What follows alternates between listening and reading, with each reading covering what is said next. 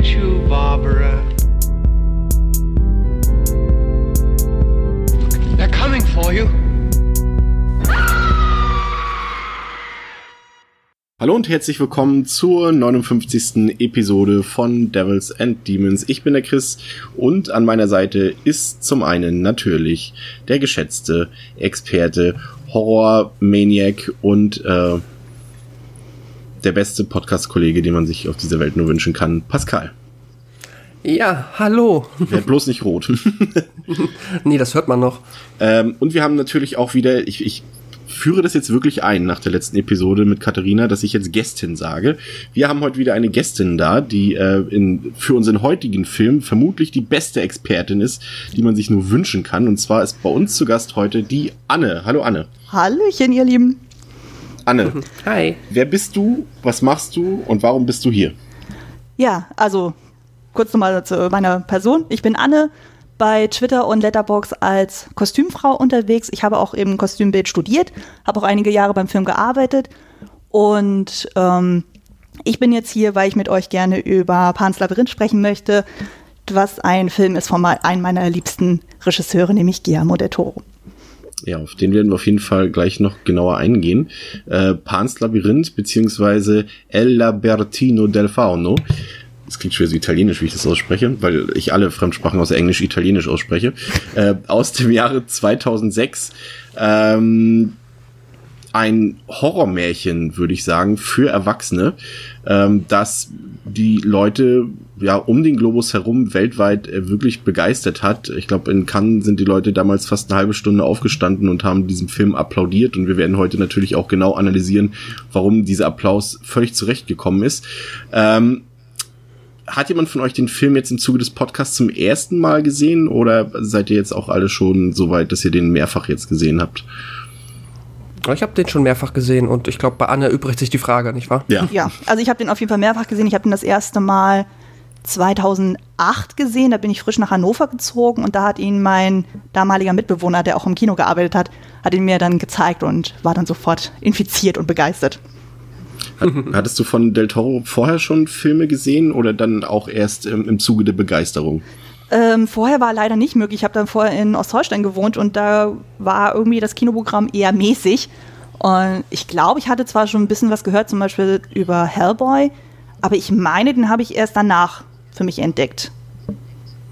Ich, ich also dein Einstieg zu Del Toro, das ist doch schön. Hm ich bin ja tatsächlich nicht so der große Del Toro-Fanboy, muss ich sagen. Also ich mag ihn als Person sehr und ich mag auch seine Art und Weise, an Filme heranzugehen und seine, seine wirklich große Leidenschaft für Popkultur und für den Film generell. Das äh, mag ich wirklich sehr an ihm, aber mit vielen seiner Filme hatte ich tatsächlich immer so meine Probleme. Eigentlich mit den amerikanischen Filmen mehr oder weniger. Also ich bin jetzt auch nicht so der große Hellboy-Fan. Ich fand auch Pacific Rim abseits seiner Inszenierung sehr mittelmäßig, auch, auch Mimic damals war alles nicht so meins. Ich habe leider äh, The Devil's Backbone noch nicht gesehen und auch Shape of Water, Schande über mein Haupt, äh, steht noch aus in den nächsten Tagen aufgrund der Heimkino-Veröffentlichung. Ähm, aber Pans Labyrinth ist tatsächlich äh, einer meiner absoluten Lieblingsfilme, jetzt habe ich schon mal vorweggegriffen.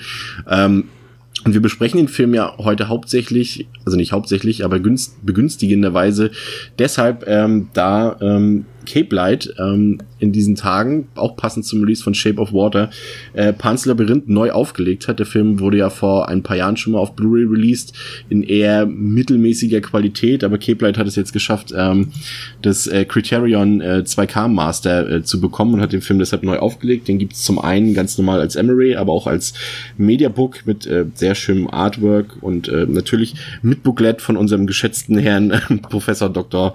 Stiegelegger, den wir ja damals in der Suspiria-Episode äh, zu Gast hatten. Und da gibt's auch noch eine wirklich schöne aufgemachte Collectors Edition, die ich mir gestern ähm, gekauft habe. Wirklich in einem tollen Paket, muss man sagen.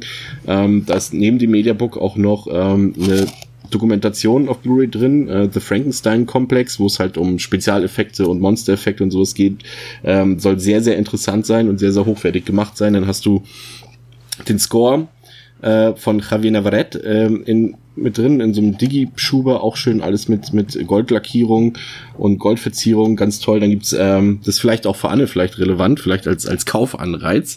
Äh, diese Episode ist übrigens nicht gesponsert von Cape Light, also nicht, dass hier der Verdacht aufkommen würde. Ähm, obwohl, obwohl mir tatsächlich ein Bemusterungsexemplar versprochen wurde, ist es bis heute nicht angekommen. Danke, Kate Ich Oh. kaufe trotzdem weiter alles von euch.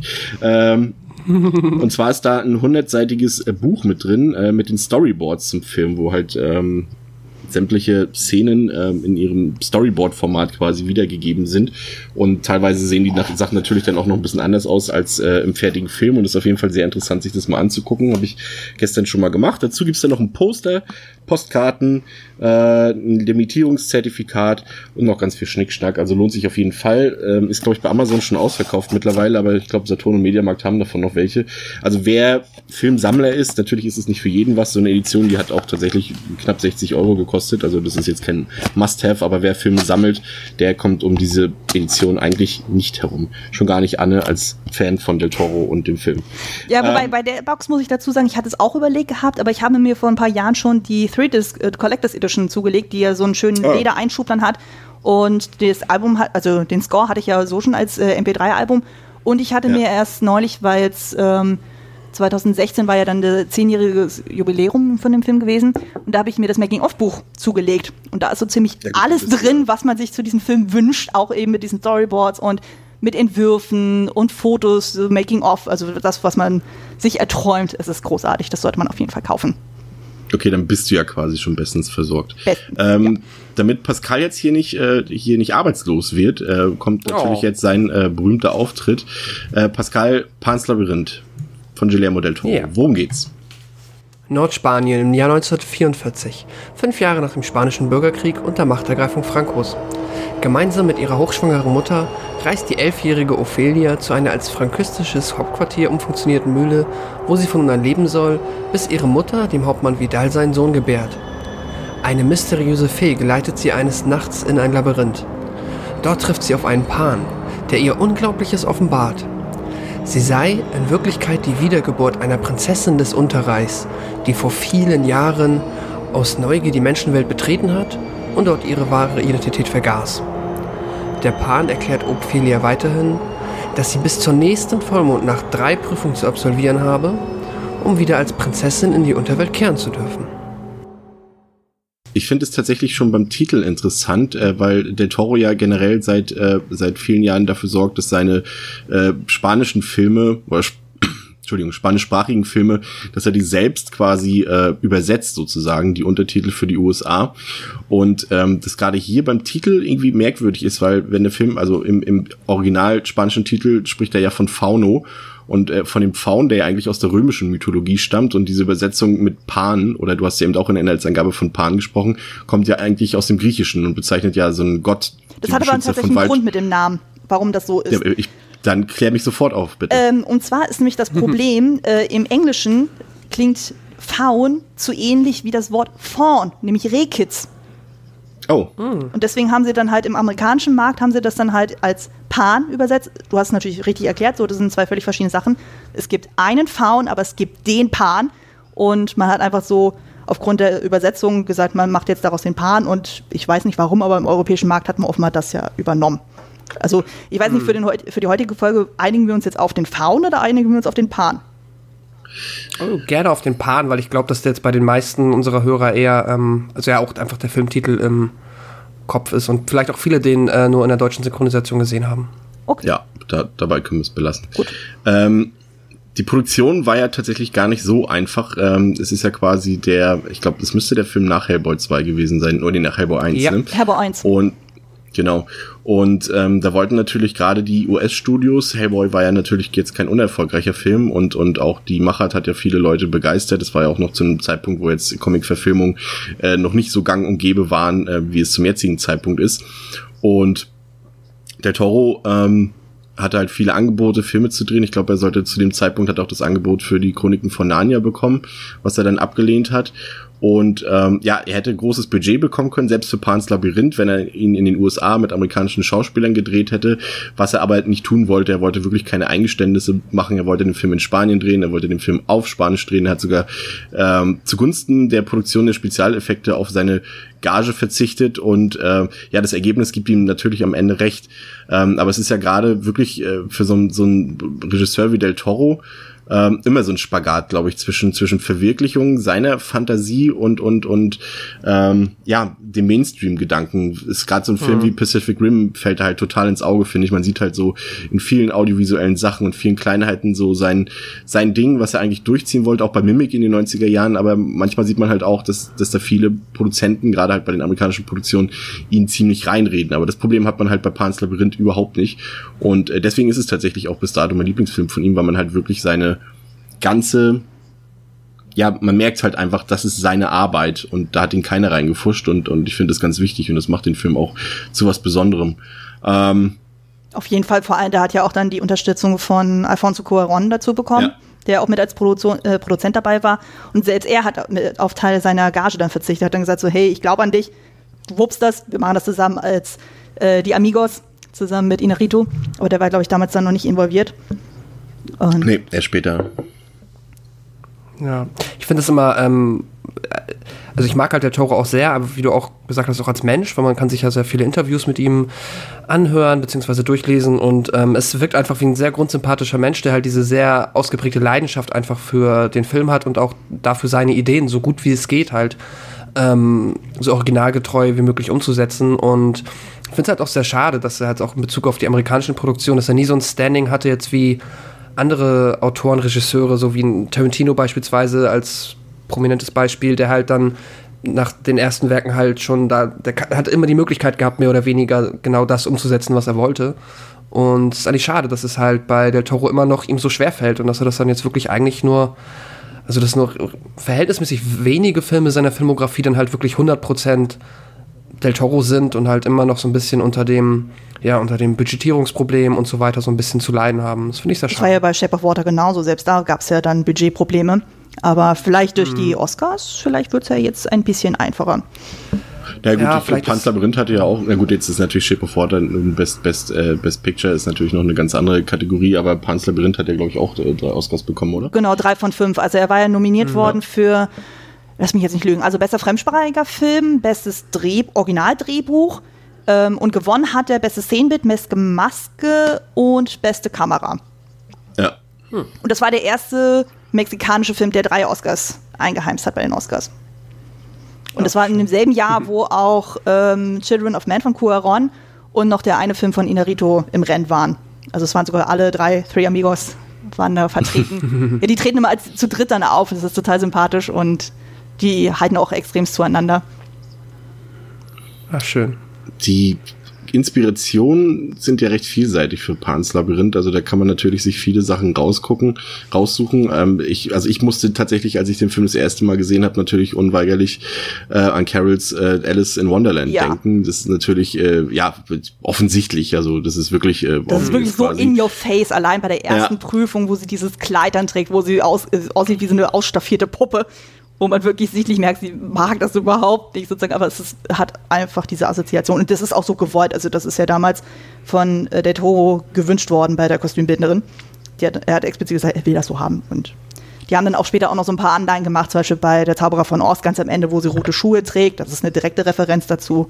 Und also da hat der Toro wirklich sehr, sehr viele Referenzen auch mit reingepackt, was man auch merkt. Und vor allem dann so, Ja. ich habe jetzt den Film jetzt auch nochmal mit Regie-Kommentar geguckt und da entdeckt man noch so viel mehr Sachen, wo man sich denkt so, oh, ist das schön. Also er macht sich einfach so, das liebe ich auch an ihm total, so, dass er sich wirklich so viele Gedanken äh, dazu macht und man hat so das Gefühl, okay, er bedient sich zwar an alten Sachen, aber schafft dadurch wieder was ganz, ganz Neues und das finde ich so erfrischend. Ja, absolut. Ich finde es, ich finde es ganz genauso. Du siehst halt die Einflüsse, die da sind. Also er hat quasi, ähm, wie sagt man so, die Einzelteile sind halt nicht einzigartig, die er schafft. Die merkt man halt, das sind halt inspiriert von Alice in Wonderland oder gibt es diesen einen Film Geist des Bienenstocks, wo halt auch so zwei Mädchen Frankensteins Monster begegnen, äh, die, den sie vorher auf der Leinwand gesehen haben und es spielt halt auch während der Franco-Diktatur.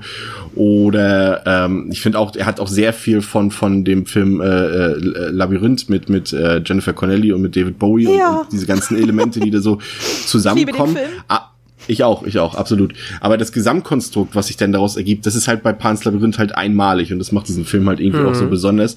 Und ich mag's halt, ähm, dass er dass er diese Filme, die er dort dreht, äh, da können wir ja gleich nochmal auf, auf äh, The Devil's Backbone ein bisschen genauer eingehen, ähm, dass äh, dass er halt diesen Film halt auch irgendwie als, als politische Agenda so ein bisschen sieht. Man sieht ganz klar, also Pans Labyrinth, äh, das ist jetzt auch nicht irgendwie, da muss man nicht großartig deuten, es ist ganz klar ein antifaschistischer Film, der sich halt, äh, wie eben auch Devil's Backbone, halt total als Widerstand gegen irgendwelche totalitären politischen Formen äußert. Und, und das finde ich einfach gut, dass er dieses Medium dafür auch nutzt, um dort was zu erzählen, was über die eigentliche Story hinausgeht.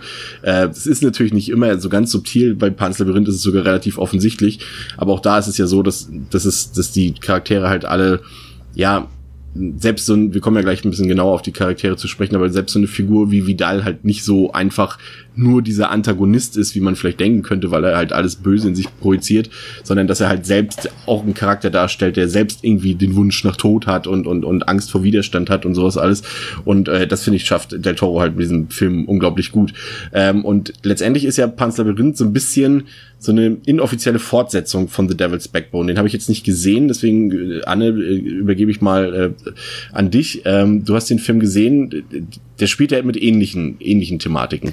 Genau, also die beiden verhalten sich im Grunde genommen so thematisch und auch visuell so wie Bruder und Schwester zueinander. Und das Ganze spielt halt auch, eben wie du schon sagtest, so, äh, unter dem Franco-Regime, beziehungsweise das ist noch ähm, das Ganze Im Bürgerkrieg, im Bürgerkrieg also Ja. im spanischen Bürgerkrieg von, der war ja von 1936 bis 39, wo ja dann die Republikaner, also die demokratisch gewählten Republikaner gegen die Faschisten gekämpft haben.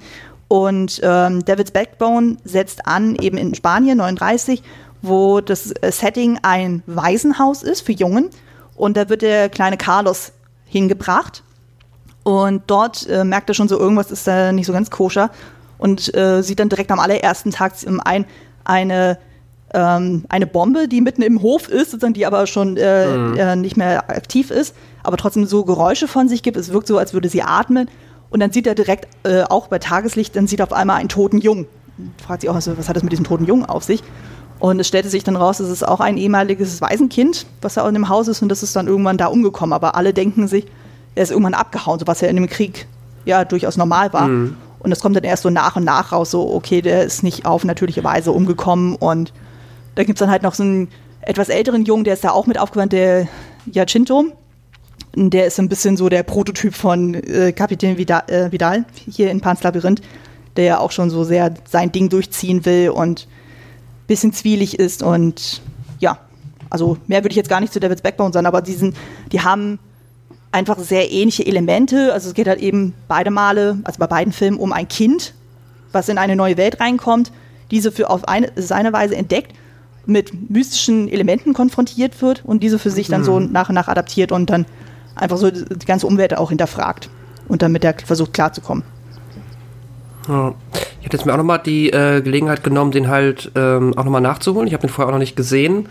Äh, und ich finde es auch, fand's auch beeindruckend, wie sehr der halt tatsächlich, ähm, wie du es halt schon so eben schon schön bezeichnet hast, als Bruderfilm oder meinetwegen als, dass diese Filme ein Bruder-Schwester-Verhältnis haben, äh, wie sehr das auch zutrifft. Und ähm, war auch tatsächlich sehr angetan. Ähm, fand ihn halt nochmal eine ganze Ecke. Also mich hat der noch sehr viel stärker als Pans Labyrinth das zu seinen äh, eher deprimierenden Momenten macht, runtergezogen. Und ähm, allein das Setting hat mich halt schon, aber ich bin auch immer nicht so, also so trostlose, dürre Steppen-Settings, Waisenhaus, das ist eher alles schon so ein bisschen sehr, ähm, ja, bekomme ich direkt so eine melancholische, depressive Atmosphäre mitgeteilt. Ähm, aber kann ihm auf jeden Fall äh, auch empfehlen, besonders wenn man halt Freund von Pans Labyrinth ist. Weil ich denke mal, ich kann mir zumindest vorstellen, dass es vielleicht auch bei äh, vielen Hörern nochmal ein Film ist, der jetzt eher weiter hinten in der, der Toro-Filmografie angeordnet ist, weil er jetzt halt auch einfach weder irgendwie populär Action Spaß, Freu, Freu ist oder halt einfach so, Bekanntheitsgrad genießt wie Pans Labyrinth. Deswegen würde ich den auf jeden Fall nochmal empfehlen. Ich hab, musste den auch extrem suchen, als ich dann den mir zulegen wollte, wo ich dann dachte so, hm, also der, ist, halt, der wird auch nicht so krass beworben wie halt eben die anderen Filme, wie du schon sagst. Und das ist halt so ein, so ein Nischending, ist aber auch tatsächlich einer von der Toros persönlichsten Filmen. Also er sagt auch für sein aktuelles persönliches Ranking ist das aktuell seine Nummer zwei. Und erst danach kommt Pans Labyrinth. Was natürlich auch ein bisschen mit den Produktionsbedingungen wahrscheinlich zusammenhängt. Weil die waren ja, Ja, auch nicht so einfach. Nee, das sind ja auch beides die, ähm, so wie ich es immer lese, halt die ersten beiden einer sogenannten spanisch-mexikanischen Trilogie, Genau. wo jetzt die dritte ja immer noch mal kommen soll. Ähm, und wahrscheinlich schon deswegen einfach interessant, dann auch den zu sehen, weil wenn dann mal irgendwann der dritte kommt, ist das dann ja, weiß ich nicht, jetzt, jetzt fährt die, ähm, der Vergleich hinkt jetzt, wenn ich sage Bruder, Schwester, noch ein Geschwisterchen-Film. äh, Stiefbruder oder sowas, wer weiß. Genau, ja. Oder der komische, der creepy Onkel-Film. Egal, irgendwas anderes kommt dann noch. Ja, aber vor allem, es fällt halt einfach auch extrem auf, wie viele Sachen dann einfach ähm, sowohl bei äh, Davids Backbone als auch bei Pan's Labyrinth als auch bei anderen späteren Filmen dann immer wieder auftauchen. Also zum Beispiel dieses Design von dem äh, Geisterjungen Davids Backbone, Santi, das taucht in Crimson Peak wieder auf. Diese, dieser Ah, stimmt. Okay. Ganz am Ende, ich will jetzt nichts spoilern, aber es taucht wieder auf. Und ähm, ja, auch Figuren aus Davids Backbone sind auch hier bei Pan's Labyrinth wieder vertreten. Und es wird so ein bisschen suggeriert, dass zwei der Jungs, die halt bei Davids Backbone dann vorhanden sind, dass die in diesem Film dann kein ganz so gutes Ende erleben als Partisan. Aber das weiß man auch wirklich nur so, wenn man da wirklich genau hinguckt.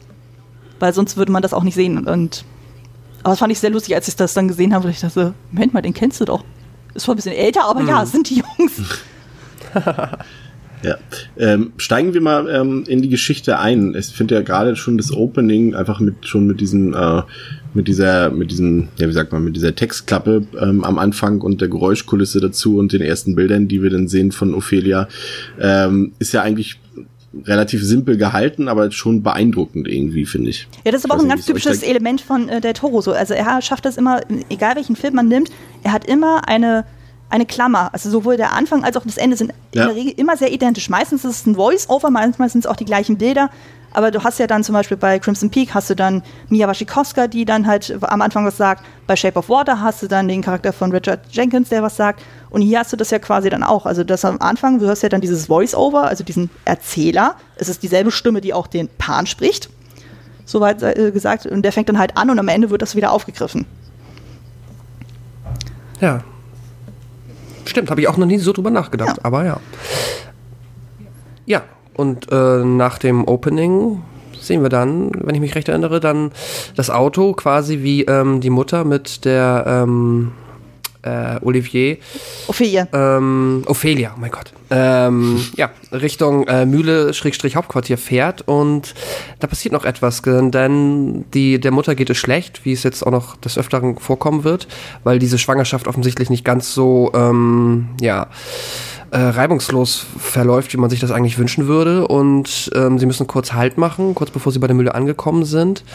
Und die Ophelia entdeckt dann so eine, ja, eine kleine Elfe. Und ähm, ja, wie würdest du es beschreiben, Anne? Ein, äh, eine Steinstatue, der ein Auge fehlt. Genau, und zu dieser, du hast sie jetzt gerade als Elfe benannt. Das Lustige ist, Ja, die- das war genau, ein- Also, es ist ja noch ein genau, Insekt es ist ein Insekt Moment. und die ist wiederum, ich habe mich auch mal äh, gewundert, so was das eigentlich da sein soll. Und dann wurde es aber in dem Buch erklärt, das ist angelehnt an eine Stabschrecke oder eine Gespensterschrecke. So heißen Mm, okay. die Tiere tatsächlich. das also es gibt verschiedene Formen und so. Und die haben meistens wirklich so diese sehr, sehr drahtige Statur. Und die fand der Toro einfach so spannend, dass dann er dann die Special Effects Leute dann gebeten hat, so, okay, ich will genau sowas haben, so animiert das mal. Und mir Mhm. ist es aber auch bei der letzten Sichtung, also ich habe jetzt den Film innerhalb der letzten Tage nochmal dreimal geguckt, in verschiedenen Versionen. Also einmal in der deutschen Version, einmal mit Regiekommentar und jetzt einmal nochmal auf Spanisch. Und Respekt. ja, also ich habe mich intensiv darauf vorbereitet und es fällt doch ein bisschen auf, dass man sehr merkt, wann ist es CGI und wann nicht. Und gerade bei der Ja, Stabschrecke fällt ja. das schon ein bisschen auf, aber da wäre ich jetzt so, wo ich dann sagen würde, so, naja, es ist 2006 und Also Ja, man merkt, man merkt man merkt auf jeden Fall, dass das Budget halt da wirklich dann beschränkt war. Du siehst halt den krassen Unterschied zwischen den zwischen den äh, handgemachten Effekten und und und den CGI-Effekten. Auch der Frosch äh, ist ja nun jetzt auch nicht gerade das, was man jetzt als als Up-to-Date-Effekt sehen würde. Man sieht's halt schon. ja, ähm, aber da gibt's noch eine Geschichte zu dem Frosch. Also, Gerne, Okay. später.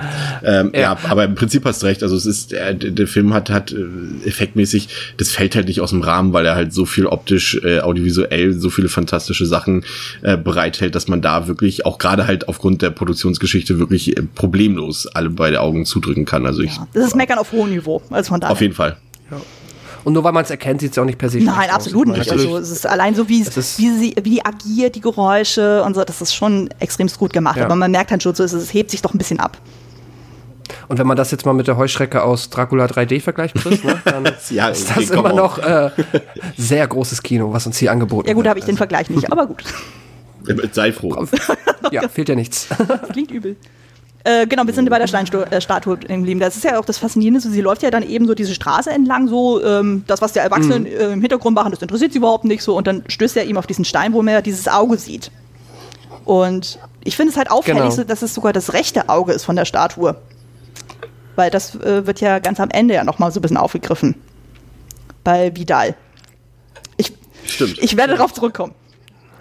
Interessant, okay. Ja, das ist, ich glaube, das werden wir sowieso oft haben in dem Film. Da ist ja so viel, was man irgendwie schon als, ähm, wie sagt man, äh, Foreshadowing oder einfach auch viele Symboliken, die dann irgendwo Interpretationsbedarf äh, oder Interpre Interpretationspotenzial bieten. Da äh, werden wir uns fleißig äh, dran äh, ergötzen. Ja, vor allem in der Szene, schön. was auf jeden Fall sehr auffällt, also sie hat ja dann diesen Stein ja dann wieder in diese Statue reingepackt, also hat quasi die Statue wieder komplettiert. Und in dem Moment kommt ja dann aus dem Mund von der Statue kommt ja diese Stabschrecke dann raus. Und sie ist ja erstmal total Genau. fasziniert so und dann wird sie aber von ihrer Mutter zugerufen und sie so, Mama, Mama, ich habe eine Fee gesehen. Mensch, Kind, du hast die Schuhe äh, dreckig gemacht. Also man sieht dann schon so, okay, die sind nicht auf einer Ja. Ebene und da merkst du schon eine ziemliche Disharmonie. Obwohl die sich ja eigentlich lieb haben, Genau. aber man merkt schon so, naja, eigentlich will sie das überhaupt gar nicht, dass sie sich so für, Fe- für Feen interessiert. Sie soll erwachsen werden und sich benehmen und sie soll ja dann ihren Stiefvater auch Vater nennen und das ist alles schon, man merkt schon so, naja, das Setup ist nicht das Ideale. Und in dem Moment, was ich halt spannend finde, ist dann allein schon diese Kamerafahrt. Also in dem Moment, wo sie mit der Mutter zum Auto zurückgeht, die Kamera bleibt vorne, man sieht im Vordergrund die, äh, die Stabschrecke, die Kamera fährt um den Baum herum, wo diese Stabschrecke ist, die Autos fahren weg und dann Ja. fliegt dann die, äh, die Stabschrecke dann den Autos hinterher und die Kamera folgt ihr. Ja, Und eigentlich hätte diese Sequenz Würdest- deutlich aufwendiger sein müssen, aber da hatte der Toro auch schon gesagt, so, nee, da war das Budget zu knapp und da hat er auch gemerkt, nee, jetzt noch eine Kranfahrt, das wäre doch schon wieder zu viel. Das behalten wir uns lieber für die fantastischen Elemente auf und dann ist alles gut. Also manchmal war die Not dann doch eine Tugend. Ja, meint, man, meint ihr, das kann man schon sowas als erste Prüfung oder sowas äh, interpretieren? Dieses, das, ich meine, es ist eigentlich recht trivial, aber dass sie halt dann quasi dort erst das, ähm, naja, ist eigentlich, eigentlich ist es ja Quatsch, meine, was ich jetzt als Theorie hier offenbare, weil. Ich finde es gar nicht so ja abwegig. oder also so. ich finde das durchaus sinnvoll, dass man sagt, okay, ähm, weil es wird ja dann, ich glaube, wir greifen schon mal so weit vor, also es wird ja so impliziert, sie ist die Mhm. Wiedergeburt einer Prinzessin aus dem unterirdischen Königreich und sie ist dann offen für solche Symboliken oder für solche ähm, Sachen, Ja. die halt die Erwachsenen nicht wahrnehmen. Also von daher ist das schon Stimmt. quasi eine Art Vorprüfung, ich nenne es jetzt mal. Ja, ja, stimmt. Cool, dann war das doch gar nicht so doof. Absolut nicht. Äh, ja, fabelhaft. Ähm, ja, und dann kommen wir auch schon an in dieser Mühle und dem Hauptquartier und lernen den äh, äußerst sympathischen Hauptmann Vidal, Schrägstrich, äh, jetzt Ehemann von Carmen, der Mutter von Ophelia und halt eben auch ihr Stiefvater. Und ja, was meint ihr? Also da ist dann, äh, die Sympathien sind direkt da oder was würdet ihr sagen? Ja, also es ist auf jeden Fall so, dass er natürlich halt wirklich ein- also ein absoluter Faschist natürlich ist und dass, dass er, sag ich mal, seinem Führer, in dem Fall ist es ja so, äh, muss ich ja nicht mal Anführungszeichen setzen, natürlich komplett loyal ist und, und bedingungslos folgt und, und man sieht es halt auch die ganze mh, Optik, die an den Tag liegt, immer mit dem, mit dem strammen, gekämmten Scheitel, selbst in, in der brenzligsten Situation oder in der angespanntesten Situation achtet er da drauf und dass sein, sein, äh, seine Uniform sitzt und, und, und, äh, aber gleichzeitig ist er halt, also er ist natürlich der Antagonist und es wird uns auch sofort klar mit seinem ersten Auftritt, äh, dass er alles andere als sympathisch ist, dass er, dass er natürlich hier das Böse äh, repräsentiert, ganz klar, ähm, aber eben trotzdem halt eine Person ist, die, die innerlich, glaube ich, schon an sich selbst zweifelt und, und, und irgendwie auch vielleicht sich selbst sogar hasst, also und aber diese, diese, diesen, diesen Selbsthass halt auf andere reflektiert und auf andere ausübt. Da gibt's ja nachher später noch diese, schon relativ am Anfang, diese heftig krasse Szene, auf die wir gleich noch eingehen. Und das ist so das, wo er das dann quasi alles rauslässt, diese Wut, die in ihm drin ist. Und ich glaube schon, dass das nicht eben so dieser einfache Antagonist ist, sondern schon, dass da mehr hintersteckt und dass sich Del Toro da auf jeden Fall was beigedacht hat. Ähm, aber im Prinzip, ja, natürlich ist er das Böse in dem Film. Ganz Ja, vor allem ist es auch spannend. wenn- Stellvertretend dafür. Vor allem ist es spannend, wenn man mal überlegt, so wie wird Vidal eingeführt. Weil das allererste, was man von ihm sieht, ist seine Uhr. ja. Das ist erstmal dieser Detailshot auf diese Uhr. Du siehst dann so, oh, Moment mal, das Glas ist zerbrochen. Die tickt unglaublich laut. Aber ansonsten wird er als total perfekte Figur dargestellt. Also im Sinne von, er ist halt total korrekt und penibel und sehr kontrolliert. Und das merkt man auch im Umgang dann später, wenn dann Carmen und äh, Ophelia dann kommt. Also obwohl es dann quasi seine Ehefrau ist, merkst du schon so, naja, also so herzlich ist was anderes. Also er holt sie zwar aus dem Auto, begrüßt sie kurz, aber der Blick wechselt dann sofort zu seinem ungeborenen Sohn. Und also man hat schon das Gefühl, okay, da so der Fokus liegt dann doch nicht so eher bei ihr, als eher auf dann seinen Nachwuchs. Und Ja. Ophelia, Ach, dann wie er halt, ja, und Ophelia ist ihm eigentlich völlig egal. Ja. Ja, wie er halt sie auch begrüßt, ne? Ist auch jetzt nicht ungewollt so äh, in Szene gesetzt, dass sie halt dann, weil sie die Bücher in dem rechten Arm hält, ihm äh, halt so unbeholfen die linke Hand so entgegenstreckt, zitternd.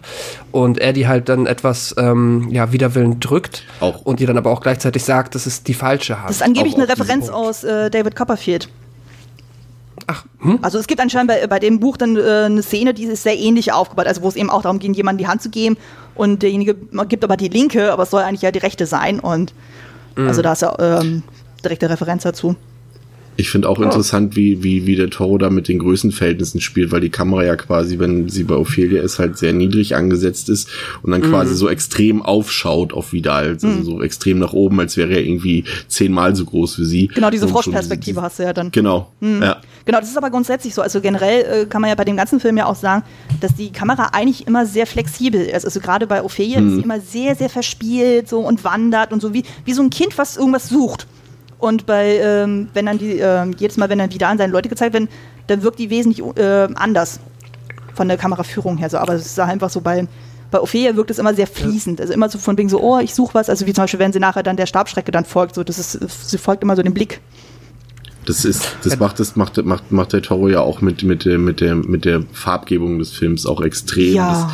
Das, also dieser Kontrast zum Beispiel später in einer Szene, in der es regnet und, und Vidal draußen zu sehen ist vor der Mühle und es halt so komplett kühl und blau gehalten ist und gleichzeitig dann, ähm, äh, ich glaube, ich weiß gar nicht mehr, ähm, Carmen und Mercedes, ich weiß nicht mehr genau, irgendwie eine, gleich im, im Gegenshot sozusagen und die dann immer dieses warmherzige, goldfarbene äh, im Bild haben und, und äh, das macht er natürlich, wie gesagt, nicht besonders subtil, aber, aber schon so, dass es halt einen, einen Impact hat. eine Genau, Wirkung also das hat. ist halt so eine gezielte Farbkodierung. Das macht der Ja. Toro immer und das ist halt so ähm, angesetzt, dass dann halt alles, was so diese, diese warmen Töne dann hat, dass das dann eher alles so, was Ophelia und diese Fantasy-Elemente dann betrifft und alles, was dann diese sehr, sehr kalten Blautöne hat, das ist dann eher so die reale Welt in Anführungszeichen. Es gibt nur eine einzige Szene, wo das tatsächlich umgedreht wird, wo dann der Toro und ähm, der Kameramann, der auch Guillermo dann heißt, äh, bewusst mal gesagt haben so, nee, jetzt ignorieren wir das mal, jetzt brechen wir mal die Regel, aber das ist auch gut. Aber eigentlich ist es dann wirklich sehr klar aufgeteilt, von wegen alles, was immer diese goldenen Warmtöne hat, das ist dann gezielt eben dieses Fantasy und das andere ist dann halt die reale Welt. Ja, ne, ich finde, das kommt auch sehr, ähm, beziehungsweise er benutzt es halt, finde ich, wie ihr auch schon gesagt habt, sehr genial, um halt diese beiden Ebenen, die der Film ja halt hat, einerseits dieses recht, ähm, ja, technische, beziehungsweise diese halt diese ganze Militärebene, alles um Vidal und auch aber die ähm, Partisanen und ähm, seine Truppe dort halt irgendwie ähm, zu zeigen, dann hast du dieses, finde ich, recht technische, fast auch schon unspektakuläre, wie du es halt aus anderen, meinetwegen Kriegsfilmen oder so, die halt auch so erkennst. Und dann halt dieses sehr, wie es eben schon gesagt habe, dieses sehr verspielte, liebevolle Fantasy-Setting. Das ist echt irgendwie, glaube ich, auch so für mich etwas, was den Film halt ja nochmal auf diese nächste Ebene hebt, beziehungsweise ihn halt so großartig sein lässt, weil das halt äh, f- irgendwie sehr unkonventionell ist, aber andererseits halt unfassbar gut Das funktioniert. siehst du ja auch schon bei der Architektur, dann so alles, was so die reale Welt betrifft, das ist immer alles sehr geradlinig, streng sortiert. Also es gibt keine runden, weichen Formen, wohingegen dann alles andere, so Natur oder dann in dem Labyrinth oder alles, was dann in den Panen und sowas betrifft, das ist ja alles viel organischer, viel weicher, viel fließender. Also du hast ja auch mehr dann eben so diese, was du auch beim Pan ja auch hast bei den Hörnern, so eher diese kurvigen äh, äh, Formen. Und damit wird ja auch extrem viel gespielt. Was ich auch unglaublich charmant finde. Also manche Sachen sind wirklich so versteckt, da muss man wirklich sehr, sehr genau gucken. Aber Ja. ja. Naja, auf jeden Fall, ähm, genau, Ophelia und Carmen kommen an. Ähm, den würde ich mal sagen, ähm, ja, sehen wir, ähm, was kommt jetzt eigentlich, zu- jetzt müssen wir kurz helfen, sehen wir zuerst, wie, ähm, Jetzt kommt, äh, wird Äh, ja erstmal Vidal- Mer- Mercedes eingeführt. Die ist Stimmt. ja auch mit da draußen Genau. und ähm, sie soll ja dann das Gepäck raufbringen. Und man sieht dann halt so, Ja. ähm, Vidal geht dann ins, äh, Richtung Haus, also Richtung Mühle so und Ophea steht da Mhm. so völlig, äh, ja, wie bestellt, nicht abgeholt und Mercedes beobachtet sie halt von hinten und in dem Moment entdeckt Ophelia die Stabschrecke wieder. stimmt, und die führt sie dann ja schon mal zum Genau. Labyrinth, ne? So ein bisschen. Genau. Und ähm, ja, dann äh, sehen wir halt den Eingang zum Labyrinth. Ophelia läuft so ein paar Schritte rein, wird dann aber von Mercedes aufgehalten. Und ja, wird kurz erklärt, dass das dieses alte Labyrinth ist, das hier schon länger steht als die Mühle. Und ja, wird dann im Anschluss äh, erstmal wieder von dort weggeführt und zurück in die Mühle. Und ja. Aber in dem Moment ist es auch Genau, echt spannend, weil dann auch so die Beziehung zu den beiden Frauen noch ähm, erklärt wird. Also es, äh, man merkt dann schon so, da ist eine gewisse Sympathie auch da. Und Mercedes Mhm. strahlt schon so eine gewisse Mütterlichkeit aus. Also das siehst du ja schon allein durch diese Stola, die sie trägt. Die ist ja schon extrem kuschelig warm, die wirkt schon sehr mütterlich und die ist sogar im gleichen Farbton wie Ophelia. Also die haben beide so Ja. dieses Grüne Ja. und Ophelia trägt ja sowieso die ganze Zeit eigentlich mal grün. Das ist so quasi so ihre Signalfarbe. Und da wird ja auch zum Beispiel in dem Moment dann klar, so weil wie Mercedes ja dann auch sagt, so, hey, dein Vater ruft mich gerade und Ophelia dann in dem Moment erst, erstmals klarstellt, das ist nicht mein Vater, mein Vater war Schneider, der ist im Krieg gefallen. Deswegen sind wir überhaupt erst hier. Und dass überhaupt der Vater Schneider ist, das hat sich der Terror nämlich auch bewusst ausgedacht, weil generell Märchen sind es meistens irgendwelche Bauern, Schneider, Schuster, also immer eher arme Berufe, die dann halt so die großen Abenteuer erleben. Stimmt. Oder denen halt solche Märchenelemente dann widerfahren. Das fand ich auch sehr charmant. Vor allem, da ich ja selber auch Schneiderin bin, denke ich mir so, yay! Ah, okay, das ist auch nochmal, ja, ver verständlich, dass dir der Film deshalb so Es ist zumindest eine Randnotiz. Nein. Es ist zwar ein toter Charakter, Ja. aber mein Gott. Ich freue mich trotzdem. So ist es.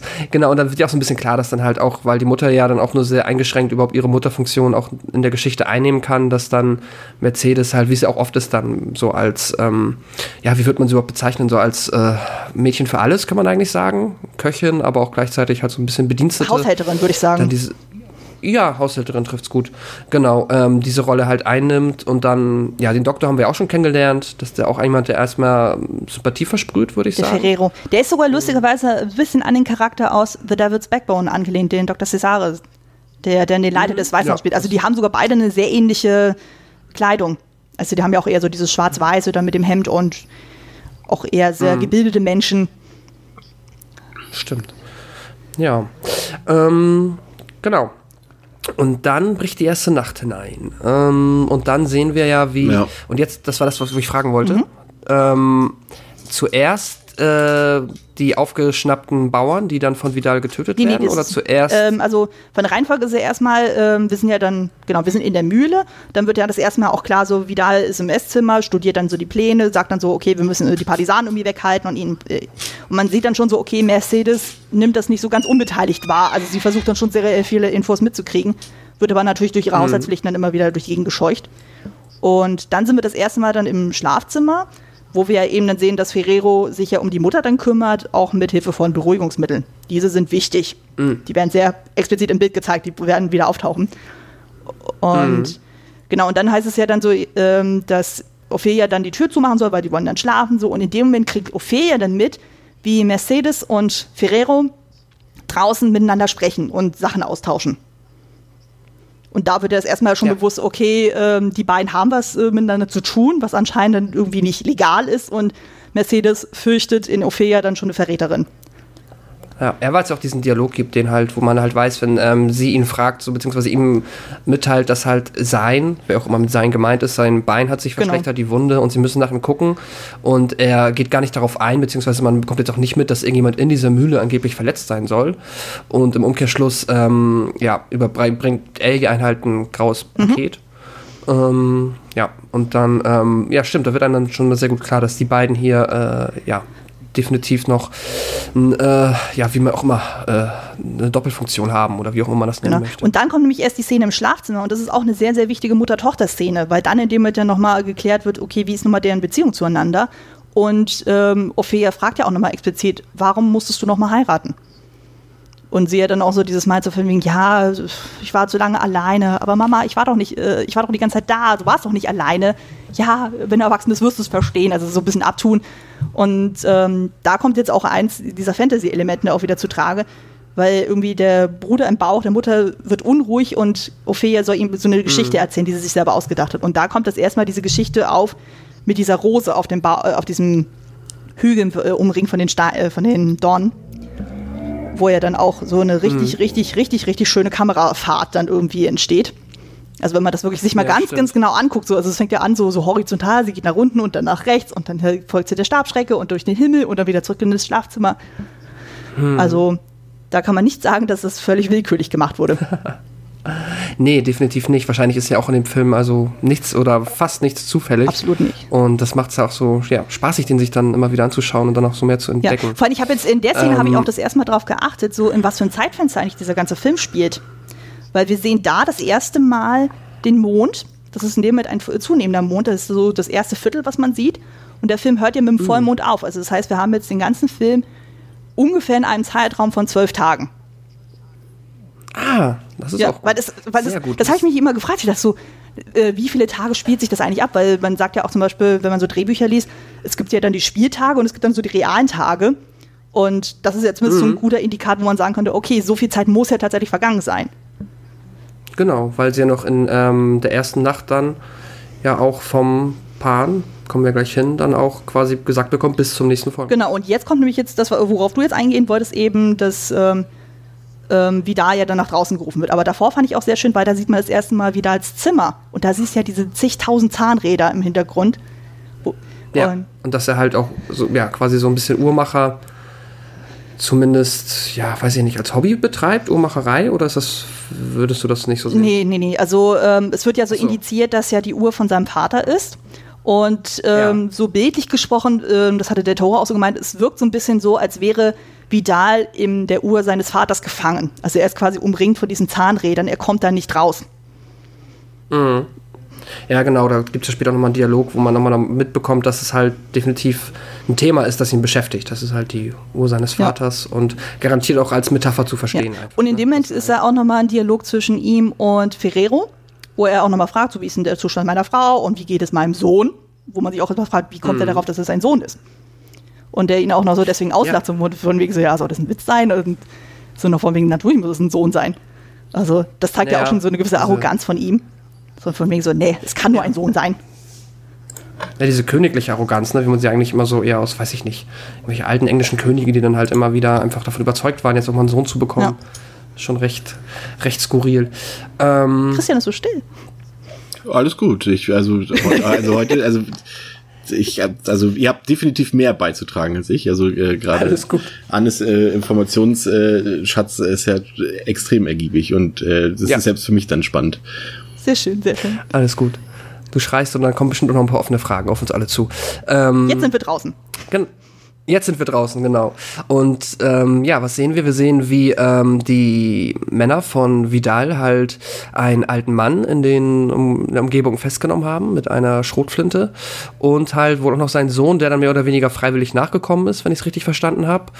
Und die beiden versuchen sich halt mehr oder weniger aus der Lage rauszureden und sagen halt, der Sohn sagt halt, ja, sein Vater war Kaninchen jagen und kommt dann aber halt nicht sehr weit damit, weil erstmal merkt man, dass Vidal halt so überhaupt gar nichts darauf gibt, was irgendjemand zu ihm sagt. Da wird auch nochmal sehr unterstrichen, dass er halt ein sehr, sehr, ähm, ja, also seine Bossrolle sehr, oder, ja, also seine sehr autoritäre Rolle mm, raushängen lässt und sich halt auch nicht wirklich mit denen abgibt, beziehungsweise sie vielleicht auch einfach schnell durchschaut, weil dann lässt er sie ja nochmal durchsuchen und findet dann in der Tasche des alten Herrn auch Material, was darauf schließen lässt, ähm, dass die beiden halt zu der anderen Seite, sag ich mal, zu den äh, Roten, zu Partisanen. den, ähm, ja, zu den Partisanen, Gegner des Franco-Regimes gehören und entsprechend, ja, geht er dann sehr brutal mit den beiden um und das ist, fand ich krass, weil ich, ja. Wirklich heftige Szene, muss ich sagen. Also da, also was heißt spätestens, das ist ja noch sehr früh im Film, aber äh, Ja. da zeigt der Toro auf jeden Fall, okay, Leute, das ist kein Märchen für Kinder, wie jetzt zum Beispiel im Ansatzweise, wir hatten es vorhin gesagt, äh, äh, Labyrinth zum Beispiel.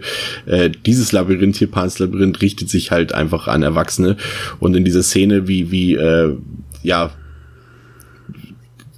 einfach jemanden bei lebendigem Leib mit einer Flasche das Gesicht zertrümmert, demoliert wird, das ist einfach äh, abartig. Es tut weh und und das sagen ja gerade, wenn wir das sagen, ist es ja, die nun schon viele Abartigkeiten im Horrorfilm gesehen haben, ist es aber eine Szene, weil sie halt auch so so realistisch brutal wirkt, äh, tut die natürlich besonders weh. Und und mit welcher Kaltschnäuzigkeit und Abgebrühtheit und und Unemotionalität äh, einfach menschliche Kälte, wie da das äh, dort vollbringt, das das hat Eindruck hinterlassen bei mir. Also ich finde es eine sehr heftige Szene. Ja, vor allem, da kommen jetzt auch zwei ja. Sachen zu, ähm, zu Trage. Das eine ist, also der Toro hat sich ja sehr, sehr bewusst für diese Art von Inszenierung entschieden. Zum einen, oder generell der Ursprung dieser Szene, die ist schon relativ früh entstanden, schon äh, 93 hat er sich diese Szene schon mal ausgedacht. Und das sind zwei Sachen, die jetzt zusammenkommen. Zum einen es, gibt es eine Geschichte aus dem Spanischen Bürgerkrieg, wo sowas ähnliches in einem Lebensmittelladen äh, stattgefunden hat wo es auch irgendwie darum ging, dass ein Offizier da irgendwie reingekommen ist und ein Bauer hat die Mütze nicht abgenommen und daraufhin hat er halt auf ihn eingeschlagen mit der Flasche. Und dann gibt es noch eine persönliche Geschichte von der Toro, der war zusammen mit seinem Kumpel mal in einen Straßenkampf verwickelt und die wurden dann auch geschlagen, der Toro mit einer Kette und sein Kumpel eben mit so einer Flasche. Und der Toro dachte sich so, Moment mal, im mhm. Film gehen auch immer diese Flaschen kaputt. Nein, das tun sie nicht. Mhm. Also dem Kumpel geht's noch ja. gut so, aber das hat halt wirklich so einen krassen bleibenden Eindruck hinterlassen, dass er sagte, ja, das verarbeitet er dann quasi da drin. Und ich glaube, das war sogar Cuaron, der auch meinte so, naja, also er hätte auch ein bisschen früher rausschneiden können, aber der Toro sagt sich auch so, nee, also ich meine, die Zeiten waren nun mal so explizit. Ja. Und da ja. jetzt irgendwie da das so Hollywood-artig dann das rauszuschneiden, wäre dem eigentlich gar nicht gerecht gewesen. Also von daher finde ich da jegliche Kritik an der Szene nicht gerechtfertigt. Ja, eben, und ich, was mich halt an der Szene immer mitgenommen hat, ist halt, das ist der Punkt, wo du spätestens ähm, verstehst, also endgültig verstehst, mit was für einer Grausamkeit und mit was für einer Skrupellosigkeit Vidal halt äh, zutage, also beziehungsweise, ja, wie er halt vorgeht. Das heißt, vorher, du hast, hast von Anfang an halt diese Anti, also diese nicht, dieses unsympathisch sein hast du von Anfang an natürlich verstanden, dass er auch mehr oder weniger der Antagonist sein soll.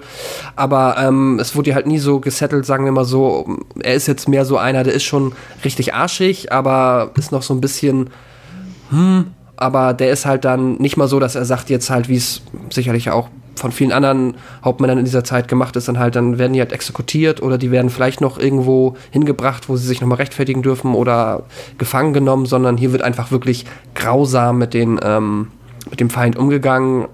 Und da widerspricht doch niemand, da zuckt doch niemand, das kennen die, das ist normal und ja, macht einer natürlich halt, äh, ja, wie sagt man, ähm, ja, dann setzt es halt einfach nochmal die, den Barren, ne, sei es drum, es macht nochmal die Angst vor ihm ein bisschen deutlicher, wollte ich Auf jeden sagen. Fall, vor allem ähm, der Schauspieler Sergio Lopez, der macht das ja unglaublich überzeugend. Das war ja auch sowieso krass. Bei dem ganzen Film, sämtliche Schauspieler wurden gegen den Strich gecastet. Weil eigentlich war Sergio Lopez eher so durch Melodramatik Comedy, und Comedy dann bekannt. Genauso ja. der, ähm, oh, wie heißt denn der jetzt nochmal? Der, der Alex Angulo, der Ferrero spielt, also den Arzt, der war auch eher im Comedy-Bereich. Mhm. Ähm, Mercedes, gespielt von Maribel ähm, Wer du? Wer du? Äh, die war eigentlich immer eher so die Sexbombe und Carmen, Ariadne äh, Gill, die war immer eher so die emanzipierte, unabhängige Frau und du siehst ja wirklich in dem ganzen Film und so, die haben quasi genau das Gegenteil und ähm, der Toro hat, hat ja mit den Spaniern auch gearbeitet und die haben auch alle gesagt, ja, also das kannst du doch nicht machen, du kannst sie doch nicht für die Rollen besetzen. Ach, du bist ja Mexikaner, du hast ja keine Ahnung und ähm, der Toro meint auch so, ja, ganz ehrlich, so, es liegt nicht daran, dass ich keine Ahnung habe, es liegt einfach nur daran, ich, äh, mich interessiert das überhaupt nicht und hat das wirklich dann so durchgezogen. Ja. Und ähm, mhm. ich finde, allein in der Szene beweist der Sergi dann schon ziemlich gut, was für ein extrem böser, böser, böser Charakter er sein kann. Und er hat ja auch selber gesagt, ja. er fand es so großartig. Das war bis, äh, bis zu dem Zeitpunkt so die böseste Rolle, die er jemals gespielt hat. Er hat es genossen, den bösen Wolf zu spielen. fand ich großartig. Also ja. allein das als Ich finde, man muss, generell äh, die Schauspieler in dem Film einfach äh, loben. Ähm, ist eine ganz große Stärke des Films, auch, auch gerade äh, die Jungdarstellerin Ivana Baquero, äh, die absolut überzeugend, äh, wie sie spielt. Ich, ich glaube, der Toro hat ihr sogar noch diese ganzen Comics und Literaturvorlagen und Inspirationen, die er äh, selber für den Stoff herangezogen hat, ähm, ihr gegeben, damit sie sich selber davon inspirieren lassen kann und und und diese Quellen erschöpfen kann. Und, und ich finde, sie macht das meisterhaft und auch, wie du schon sagst, Sergi Lopez äh, äh, ganz großartig und, und äh, das heimliche Highlight des Films, was gar nicht so Highlight, äh, äh, Highlight, das schon heimlich ist, äh, kommt ja jetzt erst noch äh, in Form von, von Doug Jones quasi, ähm, ja quasi in der Folge eigentlich direkt ähm, mit seinem mhm. ähm, ersten Auftritt als, äh, jetzt werde ich wieder Faun sagen, als Pan. Als, ich muss mich jetzt auch erstmal wieder umstellen, weil ich jetzt in meinen ganzen Notizen ja. überall Faun stehend habe, weil ich mir denke, so, naja, der Originaltitel ist Faun, aber wir haben uns ja. jetzt auf Pan geeinigt, ist es in Ordnung. Nee, aber zu genau. Ivana, äh, oder doch, Ivana würde ich gerne noch mal kurz was sagen. Die Rolle ja. war ja eigentlich mhm. deutlich jünger angelegt. Eigentlich sollte sie so 8, 9 mhm. sein. Und dann hat sie aber dieses Casting gemacht und es war ja dann, ähm, sowohl der Tore dabei als auch seine damalige Frau, der ist ja mittlerweile geschieden, und noch um ihr zwei, drei andere da. Und während dann Ivana dann halt performt hat, sozusagen, die haben alle angefangen zu heulen. Also die waren so ergriffen von ihr, dass dann der Tore gesagt hat, okay, ich schreibe das für sie um. Sie wird jetzt älter gemacht. Und weil das, haben, das hat halt auch Doug Jones gesagt, fand ich auch sehr schön. Wie, sie wirkt so unglaublich klein und zierlich, aber sie hat so eine alte Seele in sich, die hat so viel Weisheit in sich und das hat sie total beeindruckt. Also sie war mit einem der professionellsten Leute am Set. Also man sagt ja grundsätzlich eigentlich immer, man soll nicht mit Kindern arbeiten und nicht mit Tieren. Und sie hat es aber geschafft, dann doch wirklich unglaublich gut dann der Toros Anweisung zu folgen. Wobei man auch dazu sagen muss, das hat er auch bei David's Backbone angewandt. Der hat äh, mit einem Yoga-Buch gearbeitet, was dann gezielt Atemübungen vorgeschlagen hat. Dadurch war dann, ähm, war dann Ivan dann auch in der Lage, dann auch wirklich auf Kommando zu weinen. Mhm und solche Sachen. Oder dann, wenn es dann darum ging, okay, jetzt ist eine schwierige Szene und sie weiß nicht damit umgehen, dann ist er wirklich mit ihr dann die Szene erstmal vorher durchgegangen, hat dann gezielt gesagt, okay, jetzt was ich jetzt schrei mal so richtig und essen damit, wo er das Gefühl hatte, okay, sie ist jetzt bereit. Dann haben sie erst gedreht. Ja, also. ja ich meine, also einmal das wollte ich auch nochmal unterstreichen, was ihr gesagt habt. Also die schauspielerische Leistung generell finde ich äh, super, also beziehungsweise auch bemerkenswert dafür, dass man äh, natürlich kennt man diese halt sonst, oder ich weiß nicht, wenn man jetzt natürlich ein Fable für spanische Filme hat, ist einem vielleicht, sind einem vielleicht die ein oder anderen Schauspieler schon geläufig. Bei mir war das jetzt in dem Fall nicht der Bei Fall. Mir auch nicht.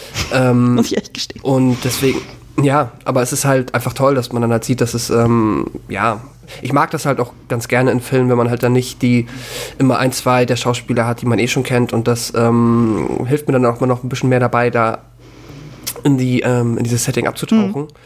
Ähm, ja und besonders die Ivanas hat äh, ja großartig. Ich stelle mir das auch irgendwie, ähm, ich meine man kennt halt so, so, ich will mir immer nicht anmaßen, dass so wie dann meinetwegen jetzt ein der Toro in der Öffentlichkeit auftritt, dass er halt auch privat oder am Set so ist. Ich äh, stelle es mir aber gerne vor, weil er halt ja echt so ein sehr ähm, super freundlicher, immer wie ein super freundlicher, netter, ähm, aber auch professioneller und leidenschaftlicher Kerl einfach rüberkommt und ähm, ja, ich kann mir dann halt einfach super gut vorstellen, ob das jetzt auch so gewesen ist oder nicht, dass er dann halt auch sehr gut geeignet dafür ist, einfach auch dann so mit jungen Schauspielern sehr geduldig und sehr ähm, ja, intensiv zu arbeiten, so dass sie da alle zum bestmöglichen Ergebnis kommen. Ja, wobei er manchmal auch etwas äh, äh, äh, grob war, hat er auch selber mal zugegeben. Also zum Beispiel bei Devil's Backbone war es ja auch mal so, dass er zwischendurch auch mal die Leute dann irgendwie getriezt hat, dass er wirklich dann irgendwie mit einer Knallpistole dann irgendwie agiert hat, damit Leute sich ähm, effektvoll erschrecken.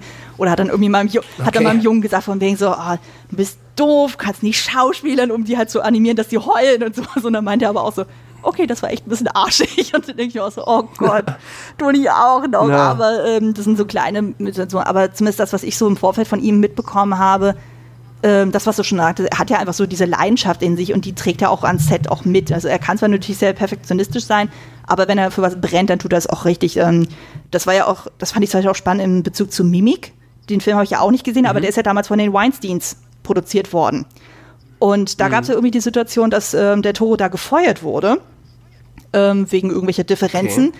Und die komplette Crew hat dann die Weinsteins angepfiffen, so nach dem Motto so, hallo, ihr könnt doch der Tore nicht rausschmeißen. Und hat sich dann ging, äh, äh, haben sie sich dann quasi auf seine Seite gestellt und gesagt so, okay, wir hören auf zu arbeiten, solange er nicht da ist. Und mhm. daraufhin haben sie ihn wieder ins Boot geholt.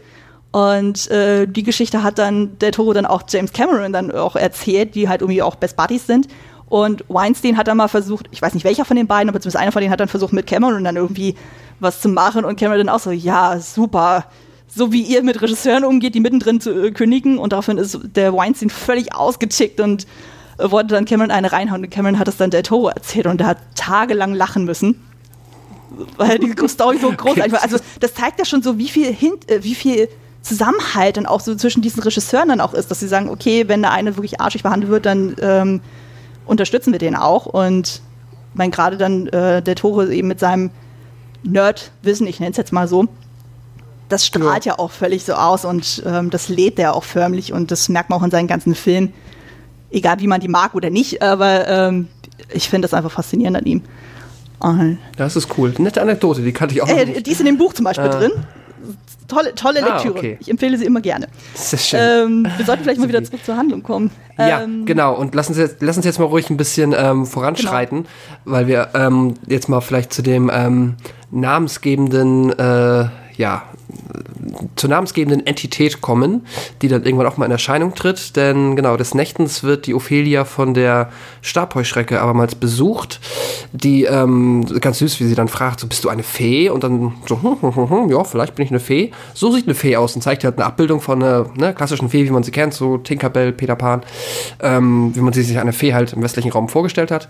Und dann ähm, macht die Stabheuschrecke, bemüht sich und äh, schafft es dann, ihr Erscheinungsbild dahingehend anzupassen und lockt sie dann daraufhin, beziehungsweise, ja, oh, sagen wir, lockt sie dann ähm, in das Labyrinth, wo sie dann, ähm, ja, auf einen Pan oder Faun trifft, der ihr einiges zu erzählen hat.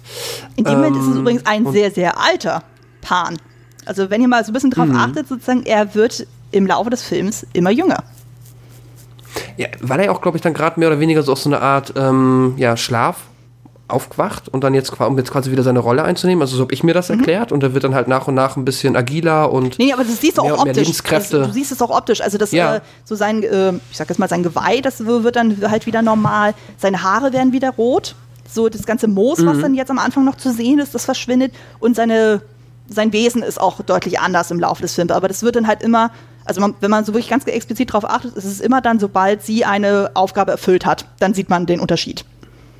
Also wenn man sich insbesondere auf das Geweih konzentriert, da sieht man es am ehesten. Und die, auf die Augen, die werden immer klarer. Ja, okay. Das ist cool. Ja, das ist, ähm, es, es, es fällt mindestens, also, ja, es ist mir auch aufgefallen, äh, ich habe es mir halt immer so erklärt, dass es dann halt mehr oder weniger halt umso mehr Zeit er wieder jetzt in der Zeit der, äh, in der Welt der Lebenden oder wie, oder nicht schlafend verbringt, sagen wir es mal so, umso, ähm, ja, mehr findet halt die Transformation statt zu dem, was er halt eigentlich ist, wenn er quasi, sag ich mal, ja, normal Leben, ja, fit ist. Anyways, ähm, was ich äh, jetzt fragen wollte, beziehungsweise, ja, also der Pan ist dann da und ähm, er erklärt, wie ich es auch schon in der Zusammenfassung gesagt habe, halt dann ähm, der Ophelia, dass sie halt schon bewiesenermaßen anhand des Muttermals an ihrer linken Schulter äh, die ähm, Prinzessin sein muss, die vor Ewigkeiten aus der Unterwelt in die Welt der Lebenden getreten ist. Und sie hat jetzt die Möglichkeit, quasi wieder diese Prinzessin zu werden und muss dafür Prüfungen erledigen. Und ähm, ja, und meine Frage an euch, äh, erinnert ihr euch noch, als ihr den Film zum ersten Mal gesehen habt, wie habt ihr den Pan wahrgenommen? Habt ihr gedacht, das ist eher eine äh, zwielichte Figur, der man der Ophelia jetzt in dem Moment vielleicht nicht trauen sollte? Oder hattet ihr direkt so ein wohliges Gefühl bei ihm und ähm, beziehungsweise Geschlecht ist vielleicht auch noch diskutabel, weiß ich nicht, können wir auch noch drüber reden. Ähm, ich habe ihn jetzt per se als männliche Figur wahrgenommen, aber äh, wahrscheinlich wegen der Stimme. Ähm, oder habt ihr gedacht, das ist, ähm, ja, nee, also genau die Frage. Da fandet ihr den zwielichtig, fandet ihr ihn gut oder konntet ihr das am Anfang nicht so gut einschätzen? Also auf jeden Fall. Chris, was sagst du? Auf jeden Fall war ich zwiegespalten. Also ich fand ihn schon zwielichtig, auf jeden Fall. Weil, ähm, ja, gerade weil wir natürlich in dem Moment noch nicht äh, voll und ganz in diese Fantasiewelt eingetaucht sind mit ihren anderen Figuren und, und ähm, Geschöpfen, die noch auftreten und deshalb ähm, konnte man den Pan halt, finde ich, erstmal sehr schlecht einschätzen und, und das Auftreten ähm, dieser, dieser Gestalt ähm, hat jetzt auch nicht dazu erst zunächst geführt, dass sich dieser, dieser Eindruck ähm, ähm, geändert hat bei mir. Also ich weiß nicht, wie es Anne da ging, aber für mich, ich hatte natürlich schon meine Zweifel zu Beginn. Bei mir war es nicht ganz so extrem. Also dadurch, dass er am Anfang ja doch eher so dieses noch sehr tattrige dann hatte, so wo er so ein bisschen wie so ein alter Opa, dann wirkt so ein Mensch, oh Kindchen, du bist wieder da, juppie, ju. Ähm, war das jetzt äh, bei mir nicht so ganz so schlimm. Also ich finde dann eher später, also wo er dann nochmal quasi einen Zacken jünger ist, ähm, wo er äh, zum Beispiel auch Fleisch isst und sowas, sozusagen, da finde ich ihn wesentlich zwielichtiger. Aber hier fand ich das jetzt noch nicht so schlimm. Also klar, man kann ihn noch nicht so ganz einschätzen, aber er wirkt jetzt im Gegensatz zu den anderen Figuren, die wir vorher schon etabliert bekommen haben, jetzt nicht so befremdlich. Und sie ist ja auch eigentlich verhältnismäßig offen eben für diese fantastischen Elemente. Es ist jetzt nicht so dieses so, um Gottes Willen, da ist ein Farbewesen und ich habe keine Ahnung, was es ist, sondern so dieses so, hi, ich bin Ophelia, wer bist du? Also Ja, genau. von daher, also die ist dann später wesentlich auch, äh, also so ging es mir halt dann auch so, so wie Ophelia dann später, also die ist später wesentlich misstrauischer. Aber hier habe ich das Gefühl noch so, nee, eigentlich so, okay, ich weiß auch noch nicht, was äh, die Lage ist, aber ich lasse mich mal überraschen. Und Ja. Nee, aber ich war eigentlich vor allem von, von dem Design so geflasht. Ich meine, wie fantastisch ist dieses Outfit. Das Ja, ist großartig. Das stimmt auf jeden Fall. Also, dass da eigentlich dann wirklich nur abgesehen von den Beinen, die dann von Doug Jones dann so re- wegretuschiert wurden, so dass komplett alles echt ist. Es ist großartig. Ich weiß nicht, Ja. habt ihr das Making-of gesehen, wie er dieses äh, Kostüm angezogen bekommt? Ich habe jetzt nicht das komplette Making-of gesehen, aber das habe ich mir mal angeschaut. Ja, da finden wir auch auf YouTube viele Bilder. Ähm, ja, es ist beeindruckend. Der hat ja aber auch, glaube ich, mal gesagt, dass ähm, Doug Jones hat gesagt, das ist das beste Kostüm, was er sich, äh, also was er je irgendwie in dieser Rolle halt hätte tragen ja. dürfen. Ja, vor allem, weil es auch mehrteilig Weil ist und so. Du hast dann halt nicht so dieses, Mhm. ähm, was du zum Beispiel ja bei Shape of Water hast, das ist ja zum Beispiel diesen kompletten Suit und da ist es ja mehrteilig dann gewesen. Also du hast ja dann eben so einfach so, so ein Unterbody, dann hast du ja dann so, so eine Art Bolero-Jacke, dann hast du ja dann eben so diese, äh, dieses Beingestell, also er war ja im Endeffekt ja dann am Ende so 2,10 Meter zehn hoch. Ähm, wenn ich das richtig gerechnet habe. Also er selber ist 1,90 hoch und hat dann nochmal so 20 Zentimeter hohe Stelzen bekommen, zusätzlich darunter, weil es ist ja dann so, so ähm, für die, die jetzt dieses Design nicht so vor Augen haben, so, das ist ja so ein bisschen so Ziegenbeinartig, dieses Gestell. Aber er konnte halt normal dann stehen und es Genau. ist dann einfach nur nach hinten raus dann irgendwie so äh, da dran gesetzt worden so und das, was da vorne war, einfach grün verkleidet und wurde es einfach rausretuschiert. Und einfach auch so diese ganze äh, Animatronics dann innerhalb seines Kopfes ist ja schon faszinierend. Also er konnte quasi ja nur durch seine Tränendrüsen durchgucken. Und dadurch, dass ja dann so sowohl die Ohren als auch die Augen dann so ähm, elektronisch äh, animiert wurden, war es natürlich die ganze Zeit so ein lautes Surren. Und er konnte eigentlich überhaupt nichts verstehen von dem, was eigentlich die Kleine da von sich gibt. Aber ich finde, er macht das großartig. Ich muss, Ja. ich werfe mal kurz ein, ähm, generell auch an dieser Stelle schon mal ähm, der Score. Ich finde die Musik, Ja. die Filmmusik absolut ausgezeichnet für diesen Film. Ich finde, dass jede Szene mit dem perfekten Track unterlegt ist Ja. und, und ähm, das zu den, auf jeden Fall zu den Filmen, also was jetzt den Film, generell einfach zu meinen liebsten ähm, Filmmusiken gehört. Ja, auf jeden Fall. Also allein so, du hast ja dann so dieses äh, Wiegenlied jetzt so quasi als ähm, Unterthema, also was ja sich ja konstant Ja. durchzieht, sei es als Cello-Version, als Piano-Version. Es gab eine ganze Zeit, äh, Zeit, da konnte ich dieses Schlussthema, wo er dann so diese, diese Geige dann das spielt, das konnte ich ganz, ganz lange nicht hören, weil das ganz lange äh, mit was getriggert war aus meiner persönlichen Geschichte, wo ich jedes Mal heulen muss, wenn ich dieses Lied höre. Ich habe das erst jetzt so nach zehn Jahren, habe ich das jetzt erstmals geschafft, dass ich das hören kann und das geht nicht sofort wieder los. Ah, Ach, ja. schön. Ähm, ja, Score ähm, stimme ich absolut zu, ist äh, fabelhaft. Kann man sich wunderbar immer wieder auch einfach mal ohne den Film ähm, ja, zu Gemüte führen. Ähm, ich mache mal noch kurz Backtracking, weil genau, ich wollte auch noch mal auf die Frage selber antworten. Ähm, weil was, es ist nämlich etwas, was ich ganz schön finde ähm, an dem Visual Design, dass halt auf der einen Seite natürlich einfach technisch einfach äh, grandios ist und fabelhaft aussieht. Ich mag aber halt, dass es, obwohl es dann natürlich diese Fantasy-Märchen-Elemente mehr oder weniger widerspiegelt, du trotzdem noch so diese, dieses, das, ja, du überhaupt so zwielichtig sein kannst, ist meiner Meinung nach dem geschuldet, dass es halt einerseits schon schön aussieht alles, aber auch ein bisschen so, es verschwimmt so ein bisschen zwischen leicht düster angehaucht und leicht freundlich. Ja. Also auch die Feen, die sind ja schon so ein bisschen, die sind nicht so, ne, die sind nicht Tinkerbells, die halt dann so schön mit ganz viel Glitzer rumfliegen. Es ist schon so ein bisschen, hm, man weiß das nicht von Anfang an und das mag ich, dass der Film das offen hält und nicht hier jetzt so einen ganz, ganz starken Kontrast zu der sehr, ähm, sehr harten und sehr ernsten ähm, reellen Ebene hat und das finde ich halt ganz geschickt. Deswegen war auch ähm, deswegen auch die Frage. Gut, ähm, lass uns mal ein bisschen. Ich merke schon, dass wir hier äh, uns sonst noch ich, wahrscheinlich noch vier Stunden in den Details verlieren. Ich halte mich zurück. Ich merke schon, ich rede, ich rede alles. Nee, nee, nee, nee, nein, nein, nein. Bitte nicht. Ich, äh, ich muss nur die. Ich nicht als Kritik Nee, verstehen, weil der Film bietet es auch an und es macht auch unfassbar viel Spaß. Aber ähm, ja, äh, wir haben alles gut. Ähm, Im Endeffekt genau. Es gibt die drei Prüfungen. Und dann die erste Prüfung. Ähm, er, sie bekommt ja ein Buch überreicht und er sagte, dieses Buch wird ähm, ihr erklären, quasi ihr den Weg zeigen, wie sie, was sie als nächstes zu tun hat. So, quasi so ein Questlog, wie auch immer. Genau, aber immer nur dann, wenn sie Und- alleine ist. Erst dann offenbart sich das Buch ihr. Genau, eben, damit dann halt niemand irgendwie sehen kann, dass sie da irgendwas Magisches hat und ihr das dann wegnimmt oder sonst irgendwie was geschieht. Und ja, jetzt muss ich gerade mal selber wieder meine Gedanken ordnen, beziehungsweise Wir sehen ähm, jetzt das- einer von euch, wer möchte die erste Prüfung? Ähm, willst du schon direkt zur Prüfung schreiten? Weil es gibt ja dazwischen noch mal so eine kurze Sequenz, was dann erklärt, äh, warum ähm, Ophelia dann das Kleid auf einmal hat. Stimmt. Ah ja, und jetzt erinnere ich mich auch an die Prüfung, genial. ähm, Sehr schön. Aber erzähl Genau, also wir haben jetzt erstmal genau, kurz gehen wir mal auf äh, das Schwenk Kleid wieder ins reale Leben. Vidal rasiert sich, putzt seine Schuhe und ist da am Machen und Tun und es kommt dann so raus, okay, am Abend soll irgendwie ein Essen stattfinden. Und äh, Carmen, also sprich Ophelias Mutter, hat dann schon am Vortag gesagt, so hey, ich habe eine Überraschung für dich. Und es stellt sich dann aus, äh, heraus, dann so, sie hat ein Kleid für sie genäht. Und das sieht halt wirklich eins zu eins aus wie das aus dem Disney Alice im Wunderland, nur halt in grün. Und ähm, sie soll sich dann deswegen baden und das dann anziehen. Und in dem Moment, wo sie im Badezimmer ist, entdeckt Ophelia das erste Mal überhaupt dieses Muttermal mit dem Mond, das, was der Pan ihr dann erzählt hatte am Vortag, äh, entdeckt sie dann. Und das ist für mhm. sie so dieser Trigger, so von wegen so, Mensch, ich bin wirklich eine Prinzessin, oh mein Gott, ist das cool und äh, ist da wesentlich äh, mhm. engagierter jetzt. Aber auf das Kleid reagiert sie eher verhalten. Was ich auch verstehen kann, ja, weil sie sieht so. echt aus wie so eine Puppe in dem Moment.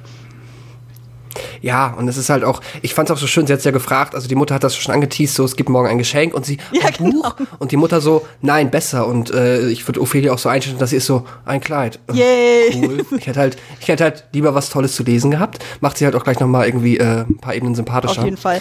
Ähm, genau, und da ist es ja, jetzt, und dann läuft genau, sie los. Sie, ähm, sie ist aber, macht doch kurz nochmal so einen Schlenker zu Mercedes und da sieht man das erste Mal, dass Mercedes äh, immer so ein Messer bei sich trägt, das sie in der Schürze versteckt. Ja, das ist auch fabelhaftes äh, Vorstellung. Genau, also das sollte man auf jeden Fall erwähnen, weil sonst machen nachher dann gewisse Szenen keinen Sinn mehr.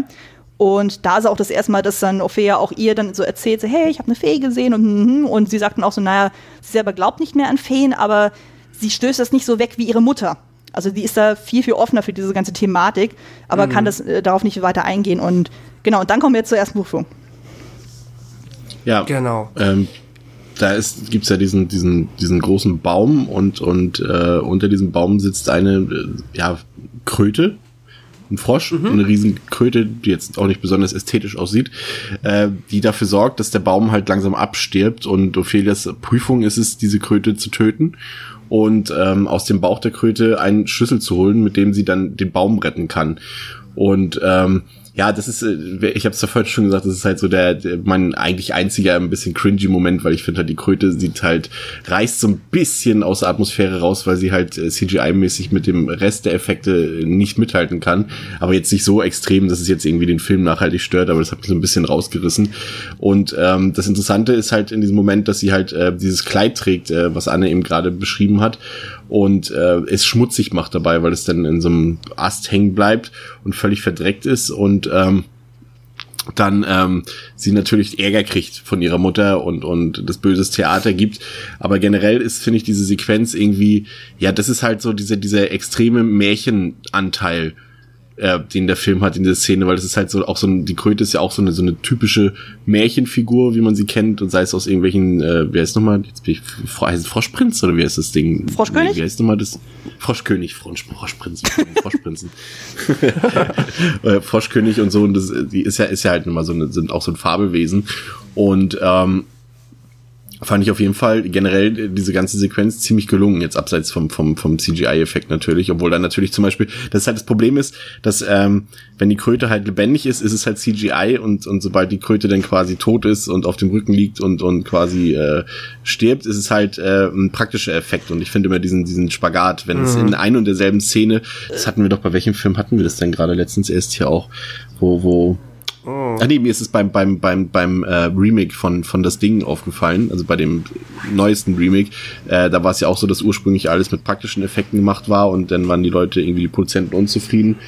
Und es gibt aber für die Krötenszene eine Erklärung. Warum die. Ähm, Gerne. Ähm, und zwar war halt das Problem, die sollte tatsächlich praktisch sein. Also es sollte tatsächlich eine komplette Animatronic-Kröte sein. Die haben sie auch wirklich gebaut und gemacht. Und die sollte dann eigentlich von der Special Effects Masken bildenderen Monze ähm, dann auch von innen behandelt werden, also halt so agiert werden. Das Problem war halt, so, sobald sie nur ein paar Sekunden drin war, kam sie triefnass und wieder raus. Und es stellte sich einfach raus, dieses mhm. Ding war einfach viel zu schwer, aber eigentlich sollte auch dieses ganze Setting sollte eigentlich wirklich so eine, so eine sein, sollte ne? größer sein, so eine Baumhöhle eher. Und es hat sich dann rausgestellt, mhm. das funktioniert vorne und hinten nicht. Und die haben binnen zwei Tagen dieses komplette Set umgeschmissen, haben dann gesagt, okay, wir machen jetzt einen Tunnel da draus und machen halt eben halb mhm. CGI, halb Animatronics-Kröte da draus. Und was natürlich in dem Moment dann vorteilhaft war, weil dadurch das Größenverhältnis von der Kröte dann auch besser passte, weil so wirkte sie in diesem Tunnel deutlich größer, als wenn sie jetzt einfach in dieser Höhle wäre, weil sonst wäre es einfach nur eine Kröte in der Höhle. Und so ist es dann halt in diesem ja. Tunnel, dadurch, dass es alles sehr eng ist und schleimig und ne, äh, ist es deutlich ähm, komprimierter. Aber ich verstehe, was du meinst. Also ich hatte auch in dem Moment gedacht, so, also vor allem, wenn sie dann mit dieser Zunge dann so ihr ins Gesicht flatscht, dann so, ja. da dachte ich auch so, oh, das erinnert sehr an Star Wars Prequels Niveau. Ja. Also. Ja, das ist halt leider, das ist halt ein bisschen generell bei vielen Filmen, die halt zu der Zeit entstanden sind, die halt einfach auch aus, ja, die einfach nicht auf CGI verzichten ja. konnten, halt auch aus budgettechnischen Gründen oder produktionstechnischen Gründen. Es ist halt schade, aber wie ihr auch schon gesagt habt, das ist halt ein, das da ist man den Film halt nicht böse, weil man genau erstmal weiß man, wie der entstanden ist und natürlich ist es halt, lässt das dann an den Stellen den Film nicht perfekt altern, aber das ist halt auch dann nur ein Prozent des Films und dann passt das am Ende schon wieder, würde ich sagen. Ja. ja, aber es fand ich halt schon interessant, dass dann halt Ähm. auch in dem Moment das wieder war, so gegen Ende des Drehs und dann kommen dann diese Probleme und eigentlich hat man schon extrem viel Geld dahin in- investiert so und dann muss man halt wirklich Ja. auf Teufel und Verderben dann irgendwie versuchen, das zu retten. Und Ja. aber naja, irgendwie haben sie es ja doch irgendwie gelöst und Genau. Die ähm, komplette Prüfung ist ja auch durchaus, äh, also beziehungsweise alle Prüfungen kann man ja auch nochmal als Metapher verstehen. Da würde ich aber vorschlagen, dass wir vielleicht am Ende, wenn wir nochmal die Lust haben, ähm, nochmal kurz die, so diese Metapherebene aufmachen. Ähm, w- Ja, wenn ihr wisst, was ich jetzt, wenn ihr auch das Gefühl habt, weil ich habe da ein bisschen was zu gelesen und kann mir das halt gut vorstellen, dass man da nochmal ganz kurzen, ähm, kurzen ähm, Abriss drüber machen könnte. Nichtsdestotrotz, sie schafft die Prüfung, sie ähm, läuft zurück, halt aber komplett dreckig. Es passiert das, womit man hätte rechnen können. Ähm, niemand ist begeistert davon. Die Mutter ist zutiefst enttäuscht. Ähm, ja, das ist halt, fühlt sich halt beleidigt von ihr und einfach nicht wertgeschätzt, das schöne Geschenk, weil sie natürlich nicht versteht, weshalb das jetzt so dreckig geworden ist und so weiter und so fort. Ähm, dann haben wir noch ein bisschen was von dem Essen gesehen, als jetzt halt ähm, der Hauptmann, die Mutter und ähm, die Gäste dann halt, äh, ja, Speis und Trank genossen haben, wo wir dann auch einmal nochmal mitbekommen, dass der Hauptmann unfassbar, ähm, ja, wie sagt man, sich einfach unflätig gegenüber seiner Frau verhält, nur weil sie einmal kurz darüber erzählt hat, wie sie sich kennengelernt haben. Und, im Ende, und da kommt dann auch nochmal zu Trage, dass ähm, einer der anwesenden Offiziere oder wie auch immer Militärmenschen halt davon erzählt, dass er mal den Vater gekannt hat von Vidal, damals noch in Marokko. Und ähm, er damals wohl als jemand anders, sehr Wichtiges im Militär gestorben ist, dessen Uhr auf den Boden geworfen hat, um genau festzuhalten, wann er gestorben ist. Ähm, da wird nochmal diese ganze Urebene so ein bisschen aufgemacht, um das, glaube ich, einfach zu erklären, warum Vidal da ähm, so, ja, warum das so wichtig ist. Und er ja auch sagt, so nein, Quatsch, mein Vater hat nie eine Uhr getragen. Was ich aber sehr spannend finde, also ähm, das, war, äh, das meinte der Taucher auch so. Es gibt ja dann so diverse Geschichten. Er könnt, hätte ja auch lang und breit äh, ihnen eine Lügengeschichte aufdecken können. Und er sagt aber einfach kurz und knapp, nö, die Uhr gab's nicht. Fertig. Also das ist dann, das Ja. macht dann die Figur viel, viel spannender, weil man sich dann denkt so, Moment mal, warum leugnet er diese Uhr? Was ist seine Beziehung zu seinem Ja, ja. Vater? Also das zeigt ja eine gewisse Kluft ja auch zwischen denen. Und was ich auch in Bezug jetzt zu ähm, ähm, seiner Frau Carmen auch spannend fand, ähm, es ist ja ziemlich offensichtlich, dass ihm die Frage, wie sie sich kennengelernt haben, extrem unangenehm ist. Und es wird ja auch so ein bisschen Genau. impliziert, dass er nicht ganz schuld daran ist, dass der Vater weg ist. Nee, unschuldig daran meinst du? Ja, also, Dass er nicht, nicht Genau. ganz unschuldig daran ist, dass der Vater. Ja, ja, genau. Ähm, ja, definitiv. Und es wird dann auch immer klar, also immer deutlicher, dass es halt äh, so, beziehungsweise man kann schon jetzt erahnen, was jetzt dem Vidal hier wirklich wichtig ist. Also, dass da jetzt eine arge Liebesbeziehung zwischen den beiden ähm, feuert und lodert, das äh, ist eigentlich auszuschließen. Hm. Spätestens jetzt, aber auch eigentlich schon vorher, wenn man sich das mal so anguckt, wie die miteinander umgehen. Ähm, ja. genau, diese ganze Essensszene, Genau. da, äh, das müssen wir auf jeden Fall festhalten, weil diese wird nachher ziemlich eins zu eins nochmal gespiegelt. Also generell der Ja, ganze Film hat genau. ganz viele Szenen, die immer wieder mal gespiegelt oder nochmal aufgegriffen werden, aber immer mit einer kleinen Variable anders. Ähm, das ist ja quasi wie bei einem Genau. Gedicht dann auch so, wenn du ja dann gewisse Reime hast, die dann immer wieder äh, auftauchen und da äh, dich dann noch mehr hängen bleiben. Das finde ich auch so faszinierend bei ihm. Und was ich bei dem Mutter-Tochter-Gespräch auch so faszinierend finde, ähm, Carmen schimpft ja mit Ophelia, so von mir so, du hast mich enttäuscht und den Hauptmann noch viel mehr. Was macht Ophelia? Die grinst sich einen ab, so von wegen, hi. Das finde ich großartig. Stimmt, die sitzt da in der Badewanne und grinst so ein bisschen vor Ja. sich hin, ja. Ja, ich meine, sie hat die erste Prüfung geschafft, ist ja auch Ja. schön, ne? Und sie hat den Hauptmann geärgert, das ist auch schön. Also, sie will ihm ja gar nicht gerecht Genau. werden. Ach ja. So, genau. Ähm, dann, es geht weiter. Wie gesagt, ich werde mal so ein bisschen durch die Geschichte voranpreschen. Wenn irgendjemand irgendwo irgendwas einzuwerfen hat, dann bitte äh, laut dazwischen. schreien oder hier sagen. Genau, grätsch du einfach dazwischen. Ähm, so, ich äh, bin jetzt auf der Chronologie nicht mehr ganz sicher, aber wir haben ja auf jeden Fall Wir noch haben jetzt das dann, zweite Treffen mit dem ähm, das- Faun. Genau, okay, stimmt. In dem Das Zimmer, heißt, ne? ähm, Ähm, die sind, jetzt muss ich gerade, nee, sie geht noch mal runter, da wird noch mal diese Steinsäule erklärt, die da unten in dieser Lichtung dann ist. Und Ja. ähm, wo er zum Beispiel, genau, und da sieht man das erste Mal, dass dann der, Fa äh, dass der Pan, ich versuche mich dran zu äh, halten, dass der deutlich jünger geworden ist. Und der ist auch vom Verhalten auch völlig anders. Also der ist nicht mehr so dieses oberhafte, tatterige, sondern der ist so schon ein bisschen grobschlächtiger, frisst da irgendwie rohes Fleisch, gibt das sogar den Feen dann so zum Futtern und äh, sagt dann auch so von wegen so, ja, ähm, den Schlüssel, den brauchst du, das ist für die nächste Prüfung. Und sie hat das erste Mal Zweifel. Und er sagt dann so, warum soll ich dich denn belügen? Und ähm, aber man hat, merkt schon so von dieser ganzen Art und Weise, wie die miteinander umgehen, sie kriegt schon echt so ein bisschen Fragezeichen im Kopf und denkt sich so, was will er eigentlich von mir? Ist das wirklich richtig, was ich hier tue? Und das finde ich ja auch spannend. Ja, ja, total. Ähm, genau. Ähm, jetzt helfen wir noch mal ganz kurz, Anne, das Ganze, ähm, dass sie dann das erste Mal auf das äh, Lagerfeuer der Partisanen treffen. Das, nee, das war zwischendurch schon, das hat mir jetzt ein bisschen übersprungen. Das war, Das meinte ich genau, doch. das war nämlich schon, während sie das- die Prüfung macht. Und da taucht Ja, nämlich genau. dieses Paket halt- auf, was äh, Ferrero ähm, zuvor dann äh, Mercedes in die Hand gedrückt hat. Wo sich dann rausstellt, dass da Genau. drin Antibiotikum drin ist. Exakt. Und da wird einem dann halt klar, warum, ähm, was für ein doppeltes Spiel quasi der Doktor treibt. Ähm, Beziehungsweise Mercedes, ja. weil sie hat ja das Paket bekommen. Ja, genau. Also im Grunde beide. Ja, aber genau. Also was, was die beiden im Endeffekt für eine ähm, für ein Spiel treiben, dass es da halt offensichtlich Leute gibt, die da irgendwie drumherum ähm, zu den Feinden gehören, vom Hauptmann aus gesehen, und die beiden unterstützen die auf die eine oder andere Art und Weise. Äh, ja, dann, ähm, genau, die Mutter wird sehr krank. Oh ja, jetzt kommt eine richtig fiese Und- Szene. Also die ist wirklich übel. Ja, genau. Ähm, genau, Ophelia möchte erfahren, wie die zweite Prüfung funktioniert. Sie äh, geht dann wieder in das Badezimmer, macht das Buch auf und sieht einfach nur, wie quasi, ähm, ja, fast, oh, ist das jetzt zu viel gesagt, eierstöckartig Nee, da es ist ziemlich, Blut in es ist Mitte genau das. runterläuft. Es ist genau das. Es ist genau diese Ja, ne? Symbolik. Also es sind dann wirklich die Eier, also im Grunde wird jetzt das gezeigt, was jetzt mit Carmen passiert. So irgendwie hat sie innere Blutung. Und sie Mhm. kommt ja auch dann raus und du siehst ja wirklich dann so eine völlig entkräftete Carmen da rumstarksen, so komplett alles unten Blut Ja. und sie auch mit blutigen Händen und so, oh, hilf mir. Und daraufhin rennt sie ja raus. Ja, das Also, finde ich- Das ist total find- verstörend. Finde ich immer noch. Ja, weil für mich war das auch, also als ich das erste Mal gesehen habe, war ich, okay, alles klar, Fehlgeburt. So, das war für mich, klingt jetzt hart, sollte jetzt nicht so rüberkommen, Entschuldigung, aber Nee, alles ähm, ist halt so, für mich war halt ab dem Moment klar, oder dachte ich zuerst, ähm, okay, das ist äh, jetzt in die Hose gegangen. Klingt auch viel komplett falsch, tut mir leid. Ähm, ja. Ist aber dann nicht so. Es ist einfach nur nochmal eine sehr äh, krasse Verschlechterung ihres Zustands, der vom Doktor nochmal mehr oder weniger, ähm, ja, also sie, es geht ihr weiter, also sie lebt weiter und das Kind in ihrem Bauch lebt auch weiter und ähm, dann taucht der Pan auf. Genau, man muss jetzt aber dazu sagen, ähm, ähm, Ophelia und ihre Mutter werden getrennt. Also sprich, ähm, sie muss jetzt Ja, ja, absolute genau. Ruhe haben, sprich, Ophelia wird jetzt oben in ein Dachzimmer jetzt verfrachtet. Und dadurch hat jetzt der Ja. Pan jetzt auch die Gelegenheit, sie auch in diesem Zimmer zu besuchen. Und sie muss nicht immer die ganze Zeit immer Genau. rausrennen. Genau, stimmt, doch, das ist wichtig.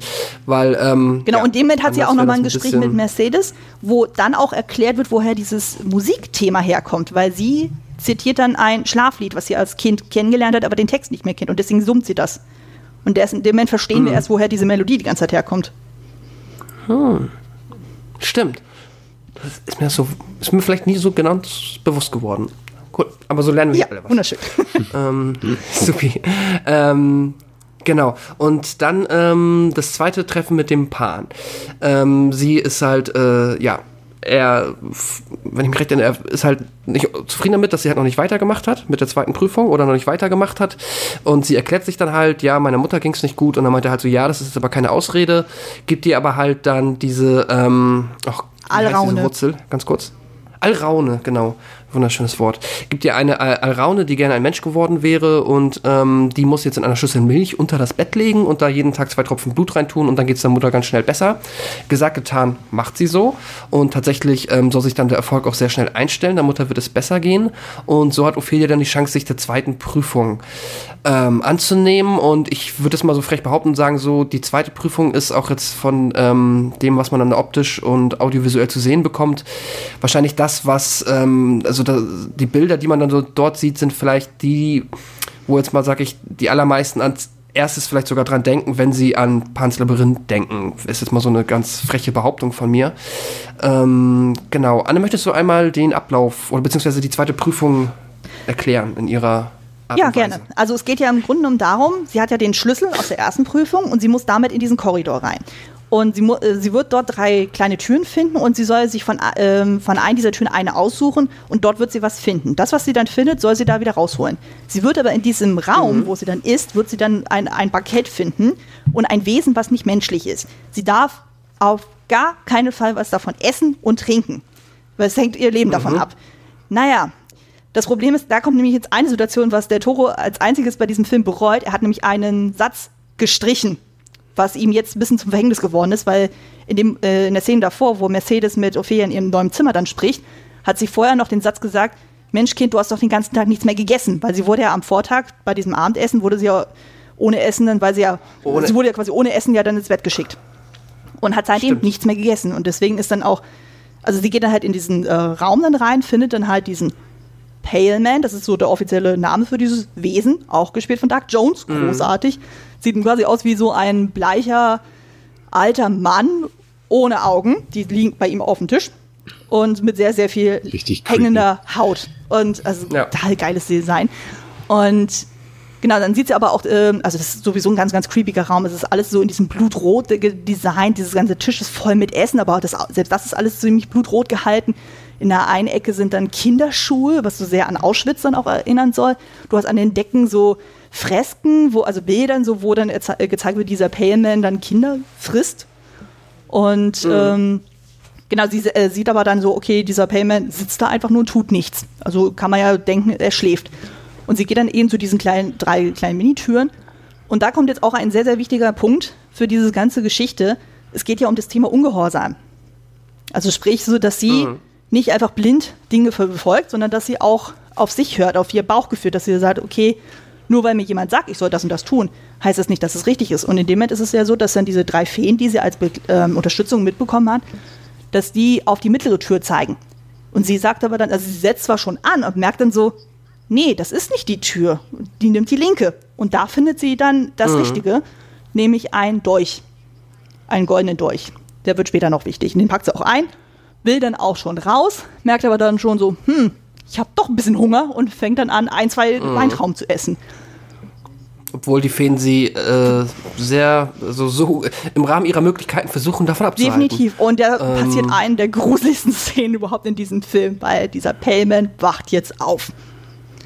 Und das ist wirklich auch mit dieser Musik auch so großartig untermalt. Also man sieht da erstmal nur die Hände, die so nach und nach so auf einmal sich bewegen. Es ist so die, die rechte Hand, dann auf einmal die linke Hand und dann merkst du auf einmal so, er nimmt einen ganz, ganz tiefen Atemzug und nimmt dann auf einmal diese Augen, die vor ihm lagen und stopft die sich in seine Stigmata-Wunden in die Hände dann rein und nimmt dann diese Hände so hoch. Und das ist, glaube ich, so das bekannteste Bild, was man aus Pan's Labyrinth kennt, Ja.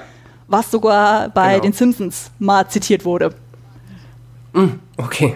Das ist, auch mal, Ich weiß nicht, ke- das ist auch mal ein Habt ihr, das Qualitätszeichen. nicht, äh, habt ihr noch nie das, ähm, ähm, das Intro gesehen von Del Ah, Toro? Äh, Hat er mal für so eine Ach, Horror das Halloween-Folge hat er mal so ein eigenes Intro machen dürfen und da hat er ziemlich alles reingehauen, was er so an Horrorsachen irgendwie gemacht hat oder kennt oder liebt und das ist so wie so ein zwei drei Minuten Clip, den kann man auch legal bei YouTube gucken. Das hat Fox äh, da auch online gestellt so, und da sind alle Referenzen drin, die und geht unter anderem eben auch Pan's Labyrinth und das Geile, dass dann halt Mr. Burns quasi als der Payman dargestellt wird. Ah, okay. Nee, habe ich tatsächlich nie gesehen. Ich habe dann Simpsons irgendwann mal gedroppt. Ähm, aber ich weiß, dass es das gibt. Muss ich mir noch Ja, mach das, das ist großartig. es Ähm, gibt sogar ein Video von Moviepilot, wo sie nochmal explizit in einem doppelt so langen Video nochmal alle Sachen beschriften, so von wegen, das ist daher, das ist daher, das ist daher, das ist ja. Und dann die ganze Zeit mal bling, bling, bling, bling, bling, bling. Das ist geil. naja, genau, also auf jeden Fall, der Ja. Payman wacht auf und will natürlich äh, dann zu Ophelia, denkt sich, super, Buffet ist eröffnet, ich kann das Kind essen. Mhm. Und die Feen wollen das natürlich nicht zulassen. Das Problem ist nur so, die äh, zwei von denen werden dann von ihm gefressen. So haben wir nur noch eine. Und Die grüne, ja, sie entkommt gerade so. Ja, die wir von Anfang an. Genau. Das ist ja die, die Hauptfee in Anführungszeichen. Und ja, dann entkommt sie gerade so. Ähm, ja, ich muss auch mal sagen, Paleman, ähm, krass. Das ist auch wieder, wie du schon gesagt hast, Doug Jones gewesen. Diesmal konnte er nur durch dieses Nasenloch gucken, was auch bestimmt super geholfen hat. Ähm, Definitiv. ja, Vor allem, der hat ja auch jeweils immer so fünf Stunden in der Maske gesessen. Das muss man sich. äh, Das ist ne? total abgefahren. Vor allem, die haben dann, das war, das habe ich auch in dem Buch gelesen, da musste ich auch sehr, sehr lachen, weil die haben ja mehrere Tage mit ihm in diesem Kostüm dann gedreht und eigentlich ist es ja so, äh, wenn du als äh, Schauspieler dann so zur Maske kommst, du musst ja komplett einmal dann zugeschminkt werden. Das waren ja eben diese fünf Stunden, dann musst, machst du deinen Dreh und normalerweise müsstest du komplett einmal abgeschminkt werden. Da das aber dann halt ewig lange dauerte, hat dann Doug Jones irgendwann mal gesagt, Leute, wir machen das jetzt die nächsten Tage anders, macht nur das Gesicht weg und den Rest lasst ihr dran. Packt mich einfach nur in den Pulli ein und sonst irgendwas und ich gehe damit ins Hotel. Das hat er tatsächlich dann die nächsten drei Tage dann gemacht. Ist halt die ganze Zeit mit diesem Payman-Kostüm durch die Gegend gelaufen, hat sich immer nur noch das Gesicht drauf planschen lassen und dann am letzten Tag hatte er die beste Dusche seines Lebens.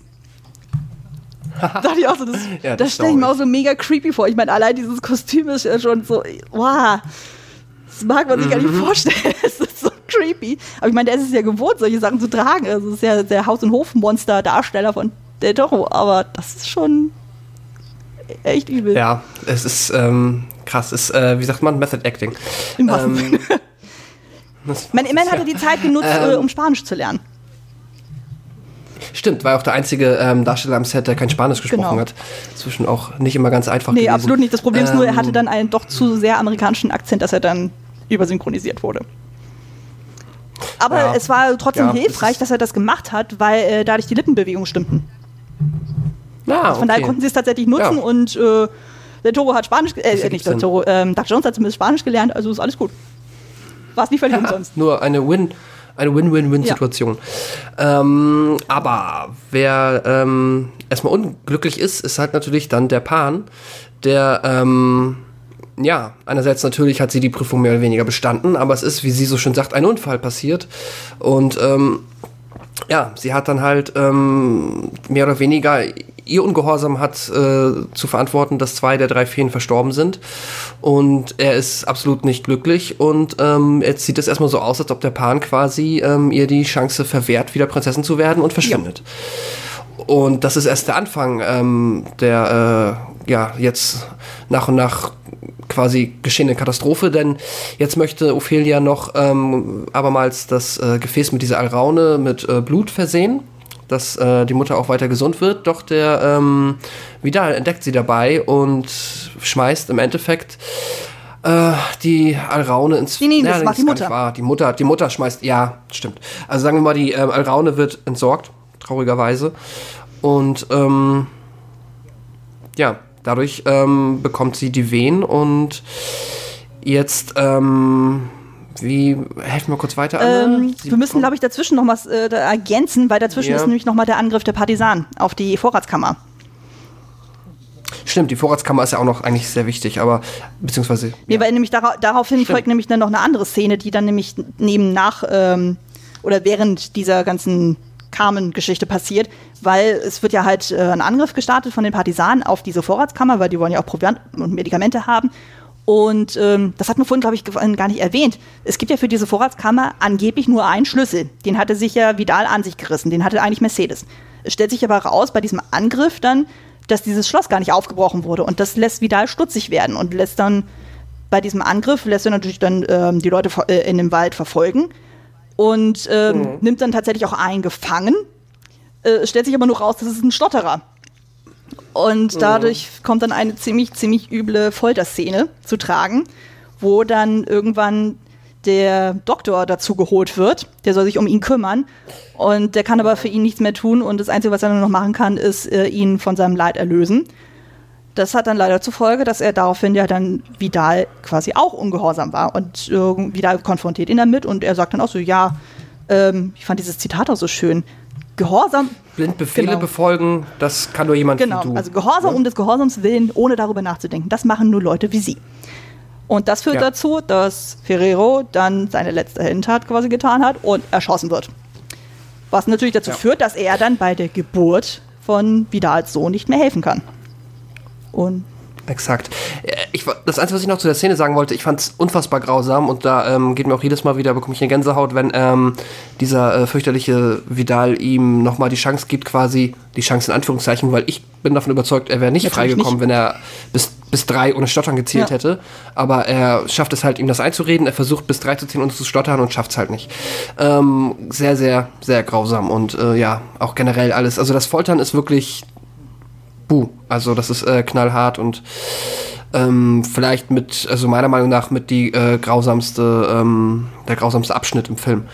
Äh, ja, und dann, ähm, genau, wie du gesagt hast, der äh, Doktor stirbt, er kann nicht mehr helfen, der, der Sohn kommt trotzdem zur Welt.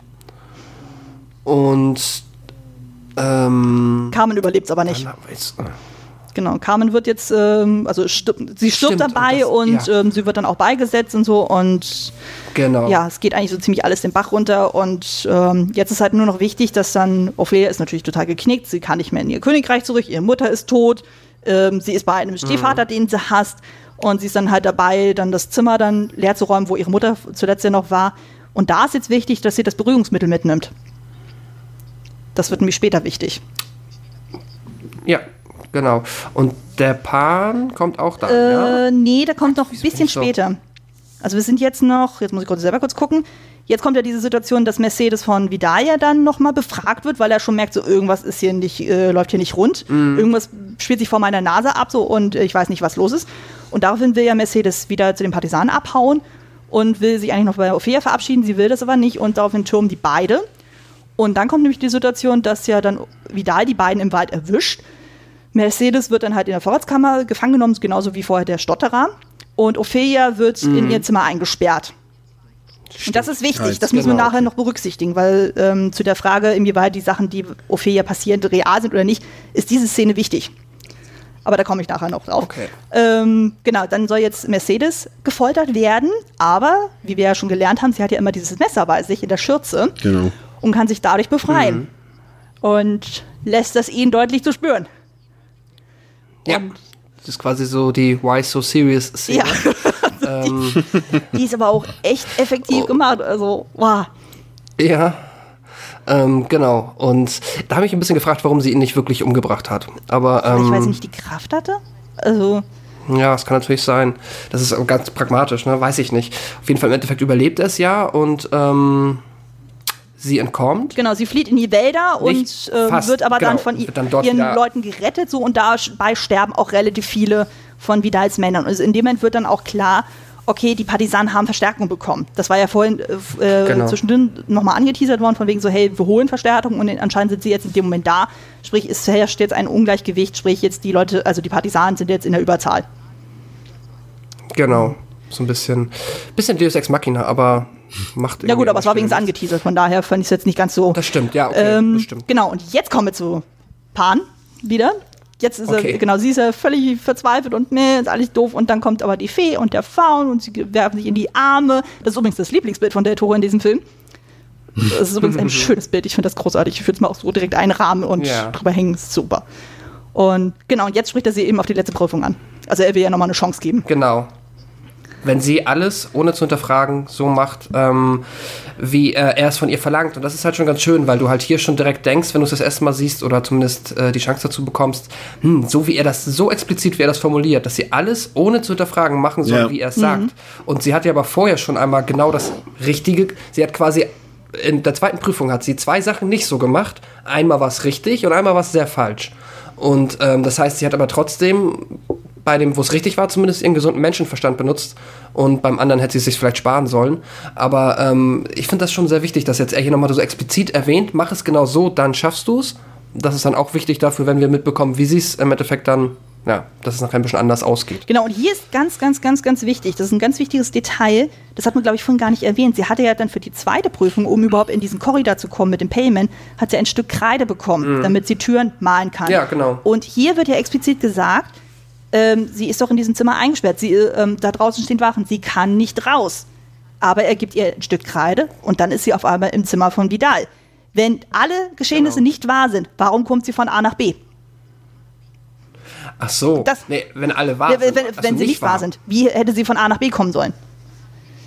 Ja, das ist äh, so eine Frage, die haben wir uns jetzt letztens schon mal bei einem, äh, aber vielleicht qualitativ weniger hochwertigen Film, wobei, nö, Quatsch, aber wir haben die uns bei äh, High Tension auch gestellt, nicht Ja. wahr, Chris? Ähm, das ist es halt so ein bisschen dieses, du hast vollkommen recht. Ja, so. es ist halt einfach so, der, der, der Torus, ähm, ähm, das hat er auch beim Regiekommentar dann auch gesagt, das, meint so, das ist so, das ist so quasi so sein Ding, wo er sagt so, okay, das ist so der Hinweis. Es ist einfach nur ein kleines Stück Kreide. Zumal nachher dann, sie, ähm, sie bricht ja quasi äh, in Vidals Zimmer ein, um ihren Babybruder zu holen und sie lässt diese Kreide liegen. Und er findet Mhm. diese Kreide. Wenn sie nicht real wäre, hätte er sie gar nicht greifen können. Ja, klar, das stimmt. Ähm, Alle, also das ist einfach nur so, weil, ähm, das hatte ich ja Pascal vorhin schon beim Vorgespräch gesagt, also ich hatte ja dann zum Beispiel von einem anderen Podcast dann schon mal deren Folge gehört und da kam nämlich auch diese Frage auf, so, ja, ist es überhaupt real oder nicht? Ich will mich mit der Frage nicht beschäftigen, mhm, weil es könnte eventuell Illusion zerstören. Aber das ist wirklich ein ziemliches Indikat dafür, es ist richtig und es ist ähm, wichtig und es passiert alles und Obwohl es auch Ich so ein paar Theorien ist- gibt, die, die auch so ein bisschen dagegen sprechen. Auch mit dieser, allein auch diese, diese äh, Ophelia heißt ja auch nicht ohne Grund Ophelia. Ophelia ist ja auch äh, übersetzt sowas wie, wie ähm, Hilfe und, und Nutzen und sowas. Und ähm, also es gibt da auch ein paar Interpretationen, die dagegen sprechen. Ich habe sie jetzt leider nicht im Kopf, aber ich habe mir ein paar durchgelesen. Ich habe gelesen, dass Ophelia einfach nur ähm, angelehnt ist wegen ähm, Hamlet. Da gibt es ja dann die halt weibliche Figur. Mm, Ja. Also ich sag mal so, im Film hat, äh, das haben wir ja äh, durchaus äh, häufiger schon festgestellt, das hat uns ja auch äh, Herr Dr. Stiegelegger damals gesagt, im Film passiert halt nichts aus Zufall und auch was Namen angeht und sowas ist halt nie was aus Zufall und so und da, also ich würde es trotzdem offen lassen. Ich, also wenn, ich, wenn Del Toro es so sagt, ich, es ist halt dieses, einerseits, ähm, Wie der, wie der Autor sein Werk interpretiert, ist doch egal. Ja, es ist auch. Ich finde es fast eher schön, dass man. Also ich würde auch sagen, das ist alles so, es ist aber auch, glaube ich, gar nicht so wichtig, weil im Endeffekt Das ist der ähm, Punkt. Ja. ist es ja halt, jeder kann sich das ja gerne so. Die Botschaft ist mehr oder weniger wichtig und wie das jetzt alles zustande gekommen ist, finde ich halt fast schon wieder ähm, nicht so wichtig. Und ähm, das dann, natürlich, du kannst es dann so beweisen, aber wenn das jetzt wiederum alles nicht gewesen wäre, hätte man ja andere Sachen vielleicht auch gar nicht sehen können oder wie auch immer. Aber Ich finde den Gedanken zumindest schön. ja.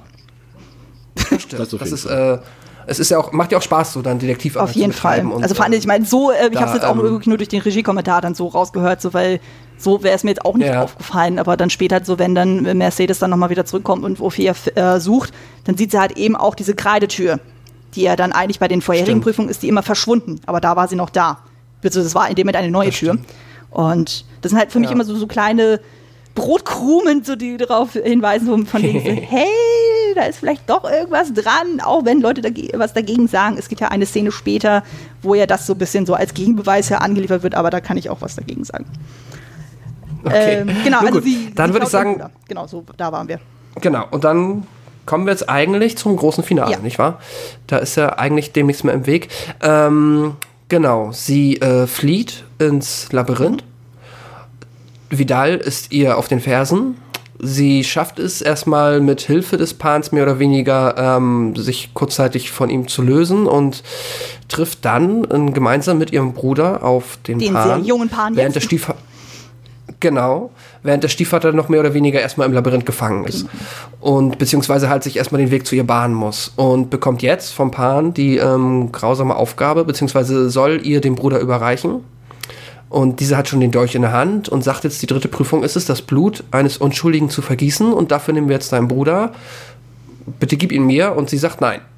Und das finde ich auch ganz interessant. Es wird ja auch nicht klar, dass er den Bruder wirklich töten möchte, sondern ihn vielleicht nur anstechen Genau, das möchte. ist ja nur ein Pieks dann so. Es hat mich voll an, Cor äh, hat mich voll Genau. an Coraline erinnert. Da gibt es nämlich auch so eine ähnliche Szene, wo ja dann, dann der Hauptfiguren dann die Augen, äh, also so, so Knopfaugen zu, äh, genäht werden so und dann der Mhm. andere Vater sagt, auch, das ist ja nur ein Pieks, das tut überhaupt nicht weh. Dachte ich auch so, ja, ja. Ja, stimmt. Also, Aber nichtsdestotrotz, und ähm, das ist halt genau das, was ich eben meinte, ähm, er befiehlt ihr das und sie ist halt wieder ungehorsam. Und ähm, weil sie halt nicht mal für diesen Peaks, wie auch immer, dem Pan jetzt halt ihrem Bruder geben möchte. So, ihr Bruder ist jetzt das Einzige, mehr oder weniger, was das Einzige, was sie noch hier hält. Also gut, Mercedes ist auch noch da, aber ihre Mutter ist weg, alles ist schrecklich und ähm, sie sagt halt, nein, mein Bruder, der bleibt bei mir. So funktioniert es dann halt doch nicht. Und äh, finde ich schön, weil es ist halt, ich meine, es ergibt nachher am Ende auch Sinn und allein, dass sie das halt nicht macht, weil, ja, das ist halt. Ich, ich, vielleicht erzählen wir es mal zu Ende. So, genau. Sie gibt ihm den Bruder nicht. Dann ähm, kommt irgendwann Vidal an. Der Pan sagt, okay, tschüss, dann halt äh, wirklich nicht. Das war deine letzte Chance. Hasta luego, so nach Motto. Und ähm, Vidal, grausam und fürchterlich wie er ist, schnappt sich den Bruder und erschießt äh, Ophelia. ja. Und ja, das Und ist. da haben wir jetzt die optische Klammer zum Anfang. Genau, zum Anfang. Ja. Und jetzt könnte man denken, das ist ein sehr trauriges Ende. Ähm, Nur, wie es halt so war, sie hat diesmal wieder richtig gehandelt. Es ist, ich erzähle es erstmal so, wie ich es auch für mich interpretiere. Ja. Wenn ihr da irgendwie Widersprüche habt, haut sie gerne später raus. Aber ähm, sie hat in dem Sinne richtig gehandelt, dass sie halt nicht ihren Bruder ihm gegeben hat, weil das einfach unverantwortlich wäre. Und das war halt mehr oder weniger der Test, den sie jetzt abermals bestanden hat. Und ähm, um auch da die Klammer zu schließen, es wurde ja dennoch Blut einer unschuldigen Person Genau. vergossen. Nur es ist diesmal halt ihres Der gewesen. Märtyrertod. Was dann Genau. Genau, den Märtyrertod, der ihr dann aber den, das klingt fast ein bisschen falsch, den, den Weg ins Paradies sage ich jetzt mal lieber nicht, aber den ähm, Weg ins Unterreich ebnet. Ähm, ja, wo sie dann äh, auf ihren Vater ähm, im Thron, auf ihre Mutter trifft und auch nochmal auf den Pan. Und ja, jetzt ist dann wohl dann doch alles eigentlich ganz wunderschön. Habe ich irgendwas vergessen? Nee, ja, eigentlich was da mit Vidal passiert noch, aber. aber Das aber kommt, ja, das kommt jetzt danach. ist- Äh, nee, Quatsch, das ist davor Ja. schon. Entschuldigung, das äh, passiert ja Das ist jetzt davor, quasi ku- äh, kurz vorher. Ähm, Ach ja, genau, und da ist halt lustig, äh, der Königsvater wird gespielt von Federico Lupi und der war schon bei David's Backbone als auch bei Kronos dabei. Das ist auch so, so Genau. ein Cameo-Auftritt und da ist halt auch spannend so, dass dann halt in diesem Thronsaal, also sie ist ja quasi dann wieder die, ähm, die Prinzessin Moana und ähm, sie hat ja dann so dieses schöne goldrote Kostümchen an, also sehr royal alles und dann hat sie diese roten Schuhe an, Verweis Wizard of Oz. There's no place like home.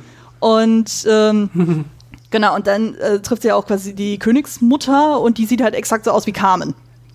Was ja auch so, was ja auch Genau. ein bisschen dieses Wizard of Oz äh, Element dann auch hat, wo ja dann die Leute aus der aus Oz genauso aussehen wie aus Kansas.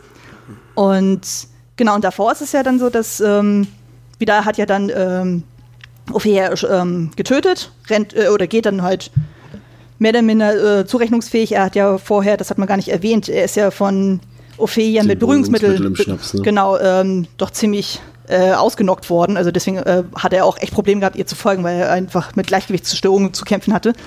Und er geht dann halt aus dem Labyrinth raus und merkt dann so, oh, da sind die Partisanen, die sind in Überzahl. Okay, die, meine Stunde ist geschlagen und gibt dann Mercedes seinen Sohn hat. Und das ist so der einzige kurze menschliche Moment, den er hat. Ja, aber dann, ich finde es halt sehr cool, wie er ähm, dann ja quasi sinngemäß noch eine Bitte stellt an Mercedes, so erzähl ihm ähm, von seinem Vater und sie, was sagt sie? Nein, er wird niemals erfahren, dass du je Er, ist, existiert er wird hast. nicht mal Ja, deinen Namen ganz- erfahren. Ganz, gro Stimmt, ganz großer Moment im Film. Auf jeden Fall vor allem sein Ja. Gesicht in dem Moment. Es war wirklich so dieses What? What? Und, und Ja. in dem Moment Ja. ähm, ist ja dann, äh, steht ja ähm, Mercedes Bruder neben mir und er schießt ihm ins Gesicht. Und das war das, was ich am Anfang des Films meinte mit dem rechten Auge. Da wird er dann verletzt. Also quasi darunter, das Auge dreht sich nach hinten und er, ähm, er stirbt dann. Und generell Ja. so dieses Augenverletzen, das hat der Tore auch ständig in irgendwelchen anderen Filmen. Das hast du bei David's Backbone, das hast du bei Crimson Peak, bei anderen Filmen auch so. Also das ist irgendwie so ein zentrales Element immer bei ihm. Also, Stimmt. Er zitiert sich Ja, selber. Jetzt, wo du sagst. Und genau, ja. und ganz am Ende ist dann Ja. halt so, also wir, wir bleiben ja dann am Ende ja nicht bei dem Thronsaal, sondern wir gehen ja nochmal wieder zurück zu der sterbenden Ophelia. Sie lächelt ganz kurz und dann ist sie völlig weg.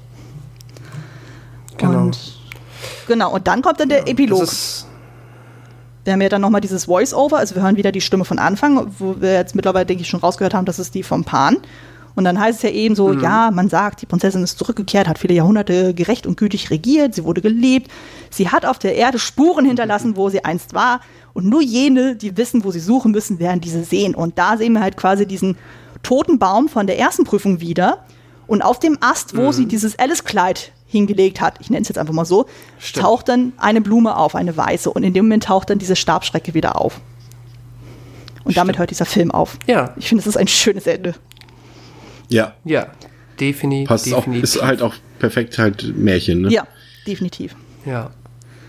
Ja, Ich glaube, wir haben jetzt tatsächlich noch in keiner vorherigen Folge, das ist jetzt aber überhaupt nicht negativ gemeint, ähm, aber so ausführlich äh, quasi ähm, die Geschichte nochmal aufgerollt. Aber es ist halt auch, ich finde, das passt auch zu dem Film ein bisschen. Passiert aber auch der Film unglaublich nutzt halt viel. nu- nu- Also, viele Metapher und viele, viele Details Genau. halt, ne? Genau, und wenn man später noch so einen kleinen, wenn man irgendwann auch nur annähernd nochmal so eine Interpretation wagen möchte oder so, es ist halt auch schwer, das dann, ähm, ja, so ohne diese Mittel zu machen und ja, andererseits macht auch Spaß nochmal, so, sich durch den Film zu also was ja auf jeden Fall, Was bei, was ja auf jeden Fall extrem auffällt bei diesem Film, du hast ja immer diese Dreierstruktur. Du hast ja diese drei Prüfungen, du hast die drei Feen, du hast dann diese drei Steine, die sie für die erste Prüfung benutzt. Also das, ähm, der Tore arbeitet ja auch mit unglaublich vielen Märchenelementen und das wird ja einfach in diesem Film ja unglaublich krass aufgegriffen und verarbeitet. Und du wolltest ja generell nochmal auf das Thema Prüfung eingehen und Interpretation. Genau, aber Chris, Genau, Chris wollte gerade was fragen. Ja, ich wollte eigentlich fragen, was, was für euch äh, so der Standout-Moment des Films war und was euch generell an dem Film jetzt vielleicht auch in technischer Hinsicht am meisten begeistert hat. Also, dass wir, wir sind uns ja alle einig, dass uns der Film sehr, sehr gut gefallen hat. Sternewertung kommt natürlich erst zum Abschluss, aber, ähm, aber mhm. was war für euch das, das Kernelement, was das Film so zu was Besonderem gemacht hat? Also bei mir war es zum Beispiel so, dass ich einfach das total gut finde, wie das einfach parallel abläuft, dieser zynische Realismus und dieser brutale Realismus des Krieges, dass du halt immer nur Verlierer hast, keine Gewinner hast und diese grausame Realität und gleichzeitig halt diese Fantasiewelt, äh, die Ophelia durchlebt und dass die eigentlich sich weitaus wenig, also quasi, wenn man da den ersten Eindruck gewinnt, denkt man, okay, krass, der, der, der Pan und, und äh, was ist das für ein Geschöpf und so weiter, das ist alles sehr düster gehalten und so weiter. Aber letztendlich ist diese Fantasy-Welt, sag ich mal, äh, deutlich weniger erschreckend halt als dieser, dieser Bürgerkriegsrealismus und, und ich finde diesen Spagat halt gut, dass Del Taro das halt auch wirklich, so wie in vielen Filmen, Shape of Water ist es ja dann auch so, auch wenn ich den jetzt nicht gesehen habe, aber, oder in, in, in Mimic, ähm, dass die Monster halt äh, Monster sind, aber am Ende sich immer herausstellt, dass sie weniger bedrohlich sind als, als die eigentlichen Menschen. Das hast du ja bei Hellboy also auch. Bösen Menschen. Das ist ja so sein Grundthema. Ja, ja. Das ist ja typisch Del Toro und, und, und das ist halt das, was ich immer wieder daran zu schätzen weiß an diesen Sachen von ihm. Und ich finde es halt auch gut, dass es, obwohl es halt diesen Märchencharakter hat, er halt wirklich auch trotzdem diese diese Brutalitäten dann halt auch einfach zeigt, diese Sache mit dieser Flasche oder auch auch äh, generell die die Gewaltszenen dort zu sehen sind, dass er da halt keinen ja nichts den Zuschauern nichts vormacht, sondern das auch präsentiert und und ja finde ich gut. Und da bleiben natürlich halt die Sachen das ist natürlich dann eher so dein, dein Job, uns das nochmal äh, vielleicht zu erläutern, äh, wie du das aus deiner äh, Perspektive siehst, ist natürlich tolle Kostüme und, und ja. ein tolles Set-Design an dem Film, was natürlich für eine ungemein, äh, ungemeine Atmosphäre sorgt. Ich finde, der Film hat, hat eine unglaubliche Stimmung, auch durch seine Lichtgebung, durch seine Farbgebung, durch, durch die, die Settings. Es ist einfach fantastisch anzuschauen. Also das sind so meine, meine Momente, die für mich oder meine Elemente, die für mich den Film so, so genial machen. Ja, es ist, ich kann ja das eigentlich ähm, so etwa aufgreifen. Also wie du schon sagtest, also ich hab, bin ja da so ziemlich Kostüm- und Szenenbild-affin und ähm, also allein so dann die Tatsache, ich meine, der Toro hat ja selber Special Effects Maske gelernt, hat das ja auch selber dann auch praktiziert. Der hat ja damals von Dick Smith, also der ja auch der Exorzist gemacht hat, äh, hat er einfach so vom Master vom Master gelernt und das merkst du einfach so, der hat, er versteht es einfach wirklich handwerklich so viel zu investieren und auch zu sagen, okay, wenn dann CGI, dann wirklich nur ähm, sehr dosiert und, und auch nur dann, wenn nötig und ja, einfach so ich mag einfach so Del Toros Art und Weise, Sachen in Szene zu setzen. Also er geht ja wirklich sehr visuell daran. Der macht sich wirklich sehr, sehr viel Gedanken darum, so wie er was wie äh, konstruiert, erzählt, darstellt und ja, es ist und was er auch schon ein bisschen meinst, so dieses äh, Zeigen von Brutalität. Generell ist es ja so, also gerade so zu Zeiten von Disney, du hast ja zwar dann so, so klassische Märchen, zum Beispiel Hans Christian Andersen, Grimms oder äh, Charles Perrault, und das ist ja für heutzutage wird ja immer alles extrem weich gespült. Und der Toro schafft es, diese Märchen aufzugreifen, die für sich zu analysieren, interpretieren, die für uns zu präsentieren, aber uns auch ernst zu nehmen, zu sagen, hey, ähm, ich zeige euch nicht so quasi so, so die weichgespülte Version, so rosa Einhörner mit Glitzer, sondern wirklich, okay, that's in your face. Ähm, ich nehme euch ernst, sozusagen, ich konfrontiere euch auch wirklich mit der wahren Essenz von Märchen und das finde ich extrem schön und das zieht sich einfach durch alle seine Filme auch durch und das liebe ich so an ihm. Also ich bin ja generell so jemand, der sehr visuelle Regisseure sehr, sehr mag. Deswegen mag ich auch Hayao Miyazaki unglaublich gerne oder Tim Burton. Also einfach so Sachen, die mich optisch extrem ansprechen und wo ich das Gefühl habe, die Leute mhm. wissen, was sie tun in dem Moment. Und wenn da auch noch so extrem viel Handwerkliches dazu kommt, wie eben zum Beispiel mit dem Paar, mit dem Pale Man, das ist einfach schön und ich respektiere das und ich finde das großartig und das sollte mhm. gefördert werden und ja. Ja. Ähm, ja, äh, jetzt äh, mir bleibt ähm, quasi noch weniger dazu äh, herauszuheben, aber ich unterstreiche gern alles mehr oder weniger, was ihr gesagt habt. Ich finde es halt auch, also bei mir wäre es so, wenn ich halt jetzt den Film, sagen wir noch mal, nicht, noch nicht gesehen hätte und mir wird jetzt jemand irgendwie im Jahr 2018 so mal auf dem Stift Papier so das grob hinkritzeln, so ja, wir machen, das ist, das ist so ein, so ein Kriegsfilm, das spielt so, so da beim Franco-Regime und dann ist es aber auch Fantasy mit einem Pan oder einem Pfauen und das äh, funktioniert so zusammen, hätte ich halt, äh, wenn meine, ich glaube, ich würde dann jetzt mit an den Film herangehen und sagen so, hm, nee, ich glaube, das ist nix. Oder ich, oder kann es mir, vielleicht zu gemein, aber ich kann es mir schwierig vorstellen, dass man das irgendwie beides unter einen Hut bekommt und dann ernsthaften Film, der nicht zu, ähm, der nicht eine Seite vernachlässigt oder irgendwie ähm, un, also ungeschickt darstellt. Ich könnte mir halt schlecht vorstellen, dass das klappt und aber der Film hat es ja schon äh, vor äh, zwölf Jahren bewiesen, dass es äh, einwandfrei funktioniert, beziehungsweise Del Toro hat das bewiesen.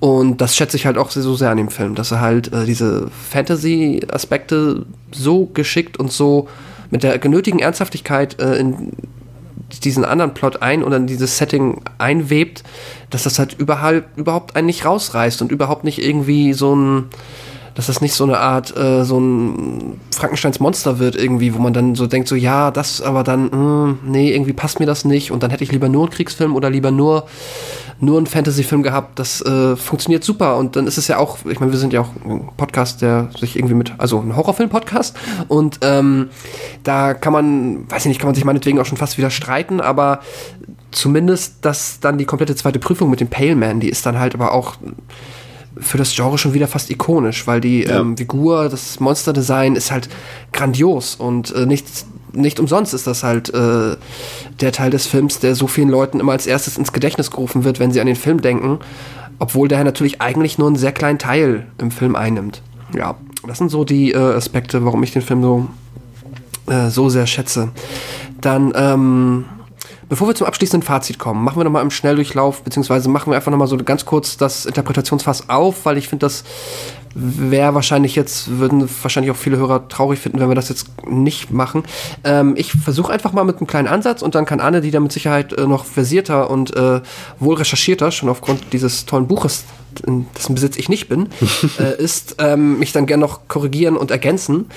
Was ich ähm, an den Prüfungen zum Beispiel, was ich, ich, ich sag mal, recherchiert habe, weil zugegeben, ich habe jetzt nicht, ähm, ich habe erst recherchiert und dann gesagt, ja, okay, das klingt irgendwie sinnig.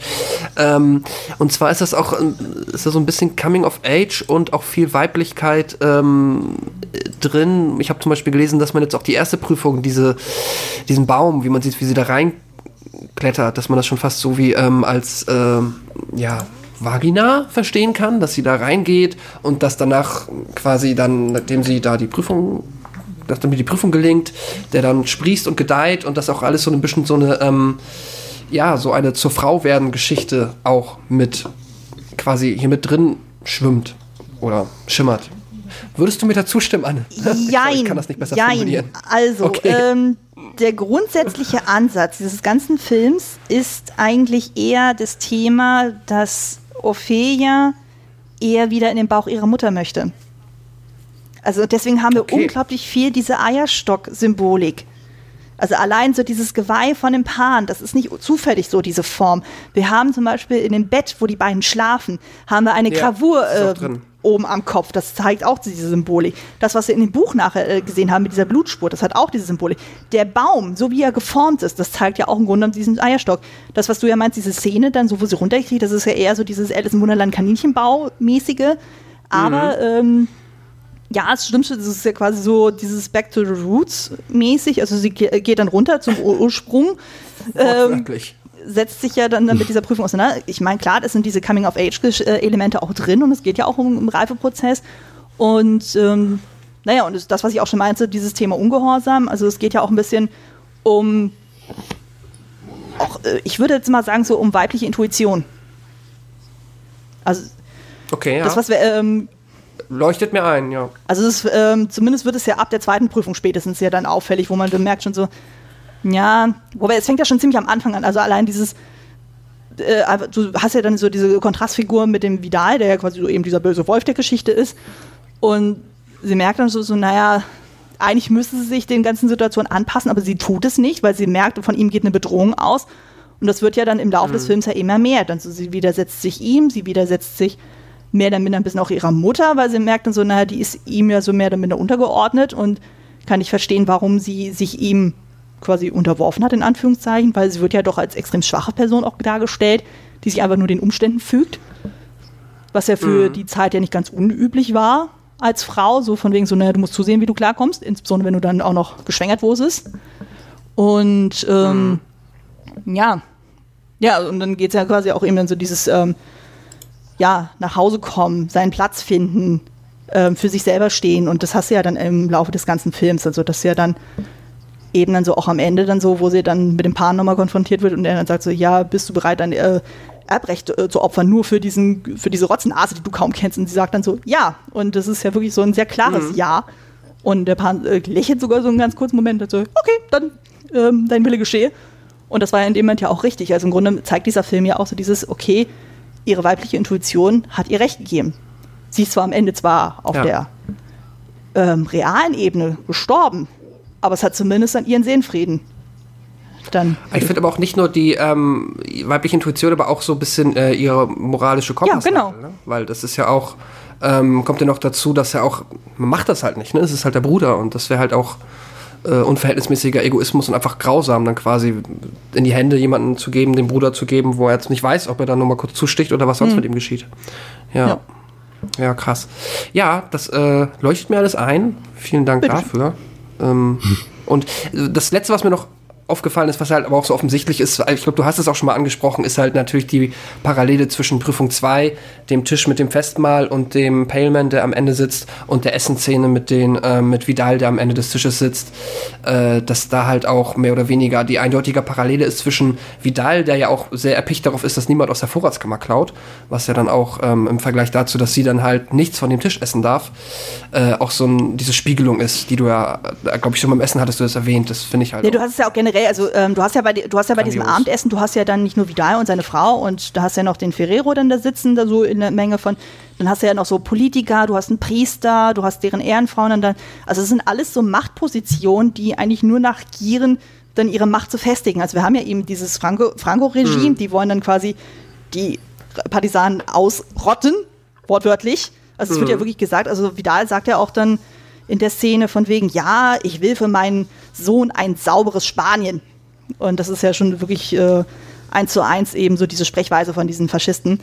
Und ähm, ja. das zeigt ja auch ein bisschen dann eben diese Essensszene dann mit dem Payman, der ja auch so ein bisschen dieses ähm, ja, dieses ganze Regime, so die, die Kirche, die Politik, also die immer mehr wollen und dann einfach alles ausräumen, was, äh, was geht. Und es ist ja schon ziemlich auffällig, der Perlman sitzt da eben an diesem extrem reich gedeckten Bankett. Er rührt aber nichts an. Das Einzige, was ihn mhm. interessiert, sind Kinder. Ja, und wer jemand nimmt was ja. weg.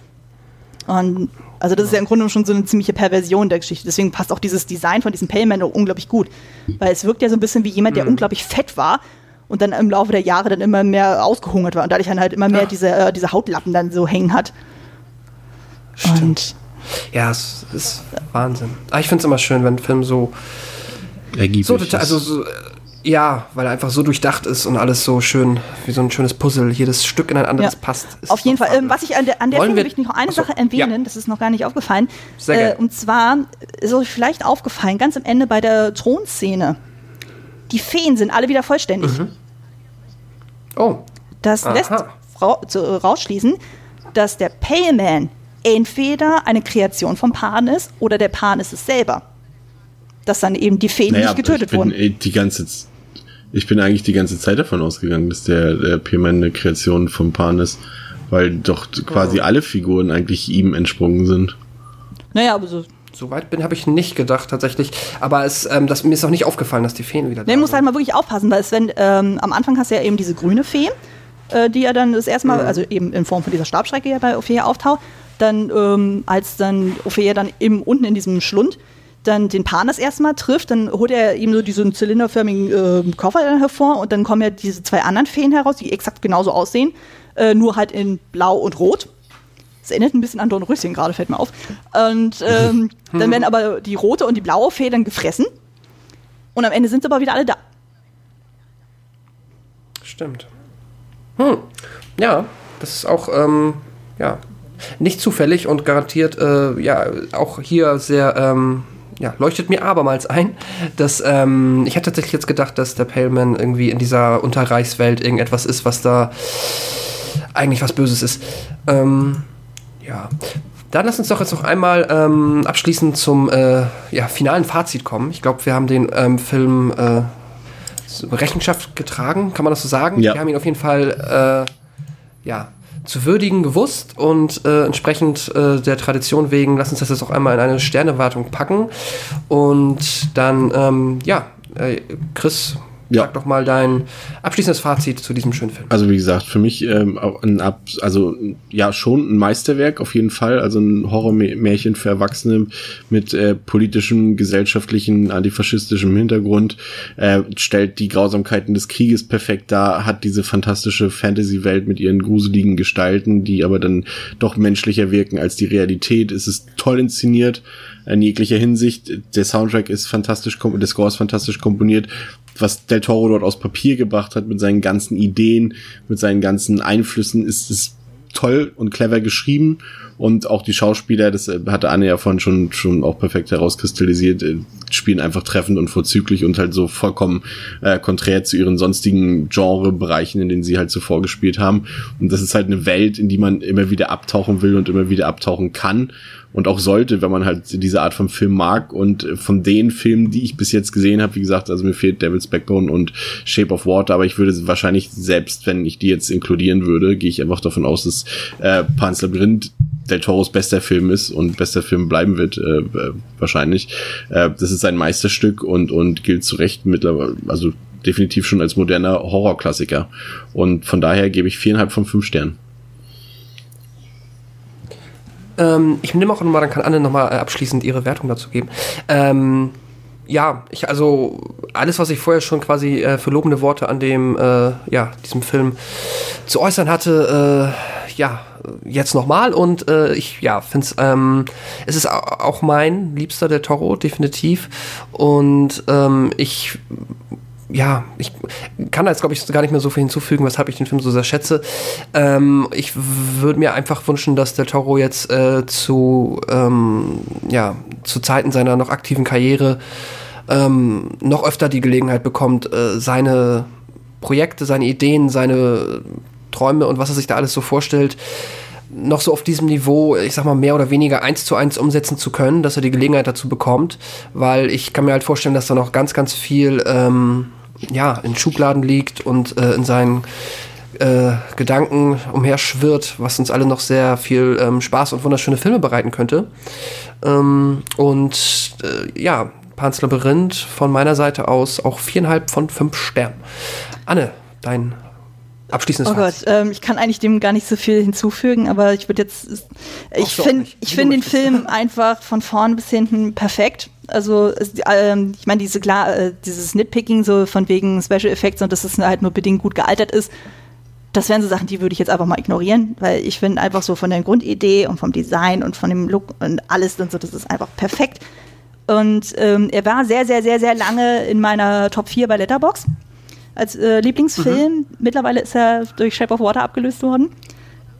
Der Ah. bei mir dann, als ich den dann damals beim Fantasy Filmfest gesehen habe, dann noch ein ganz, ganz kleines bisschen mehr dann auch so äh, ins Herz gekrochen ist und gesagt hat, so, hab mich lieb, ich finde großartig, ich finde es toll. Und ich würde aber sagen, der ist definitiv unter meinen Top 3. Also ich würde sagen, so ähm, Shape of Water ist ganz, ganz oben, ganz, ganz, ganz, ganz, ganz, ganz dicht gefolgt von eben Hans Labyrinth und an dritter Stelle Crimson Peak.